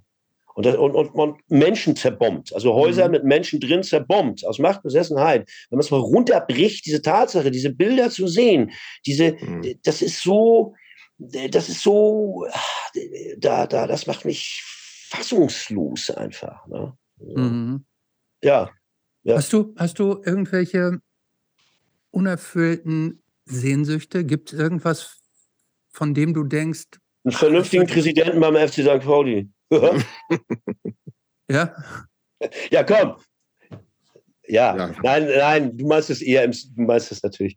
Ich meine es jetzt eher so, für dich gibt es irgendwas, wo du sagst, irgendwie, ah, das würdest du gerne nochmal machen oder da würdest du gerne nochmal hinreisen oder das würdest ja. du gerne nochmal erleben. Gibt es da so Dinge, die man so auf den Punkt bringen kann und sagt, das wäre schon gut, wenn das nochmal in meinem Leben passieren würde? Ja, also Reisen auf jeden Fall. Ne? Ob es dann nochmal wieder nach Barbados ist oder nochmal auf die Kanaren ist oder so. Mhm. Ähm, ich ich habe auch sehr gerne immer Städtereisen gemacht. Ich würde dann, glaube ich, doch Smith war gerade in New York und äh, ja, ich, ich hätte gerne Seattle gesehen und, und Portland und hätte mich gerne mit Jello oder würde mich gerne, ich meine, jetzt ist ja noch nicht abgefahren, mhm. würde mich gerne mit, mit, mit Jello treffen in Oakland mhm. und mit California mal angucken, weil mhm. ich einfach glaube, weil ich fest glaube, dass es eben auch diese anderen USA gibt. Die muss es mhm. geben.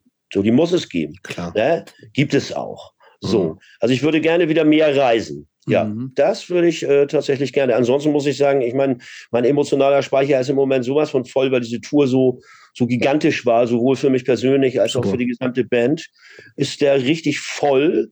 Insofern bin ich da, was das betrifft. Äh, ja, und dann natürlich, auch das klingt immer, je älter man wird, ist das natürlich auch so ein Spruch, den kommt man von seinen Alten damals nicht höher an.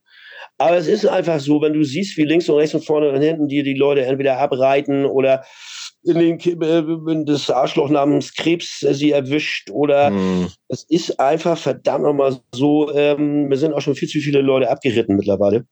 Das ist so, wenn du 62 bist, dann, dann hast du schon einen ganzen Haufen Tote so, ne? Mhm. Und ich mhm. möchte gerne, dass es mit dem, mit dem Gesterbe jetzt mal aufhört und mit dem Krebs und mit den Aneurysmen im Kopf. Meine Freundin ist leider, meine Freundin ist leider halt gerade eine ganz schwere Krankheit, geht da gerade durch. Das, ich weiß, dass das, das hat man immer früher wie so einen blöden Elternspruch abgetan. Aber fuck, äh, nützt ja irgendwie nichts. So, mhm. ähm, ja, finde ich schon, ja. Mhm. Genau, doch, ja. So, Zweite letzte Frage. Ja. ja. Zweite letzte Frage. Und ja, zwar, cool. Cool. Ähm, Ding. Ja. Du bist hier, ne, du bist du. Wir laden, wir laden ihn ein. Ja, genau, warte, ja. das wollte ich ja gerade sagen. Okay. Du bist äh, mit deiner Freundin hier bei uns in Berlin. Und okay. wir wollen euch zum Essen einladen. Okay. Und äh, okay. äh, du darfst dir so richtig etwas, irgendein Restaurant oder irgendeine ein, Essensart aussuchen, die du dir wünschst. Wo dürften wir dich hin einladen? Wiener Straße äh, von Uli und Lea hier Tiki Lounge. Okay. Okay. Und da, was gibt es da zu essen für dich? Veggie Burger. Die besten Veggie Burger, die ich bis jetzt gegessen habe. Das ist neben dem Wild at Heart. Ja, das, ist, das, ist von, das ist von, Achso, wo, klar, ich, Wild wo ich jetzt sitze, sind das 150 Meter entfernt. Ja, das, äh, genau. genau. Nee, meine, ich auch, meine ich auch ernst, tatsächlich. Und ja. trinken, äh, falls ihr mich dann noch auf mir einladet, dann ja. natürlich in, in, Franken gegenüber vom SO36. Natürlich. Okay. So. cool. Okay, allerletzte Frage, Ding. Ja. Was würde der 15-jährige Ding denk denken, wenn er ihn heute treffen würde, wenn er den Ding von 2022 treffen würde? Dein 15-jähriges Ich trifft dein 62-jähriges Ich. Ich hoffe, er würde ihn cool finden, weil er hat auch einiges falsch gemacht in seinem Leben, aber ich glaube, dass die Waage doch deutlich da in Richtung auch sehr, sehr viel richtig gemacht. Doch, äh, so. Und ich hoffe, er würde ihn cool finden. Ich glaube, er würde ihn cool finden. Ja. Kann ich mir auch gut vorstellen. Ich mir Schönes auch. Schlusswort. Vielen, ja, Dank, vielen Dank fürs Gespräch. Gespräch.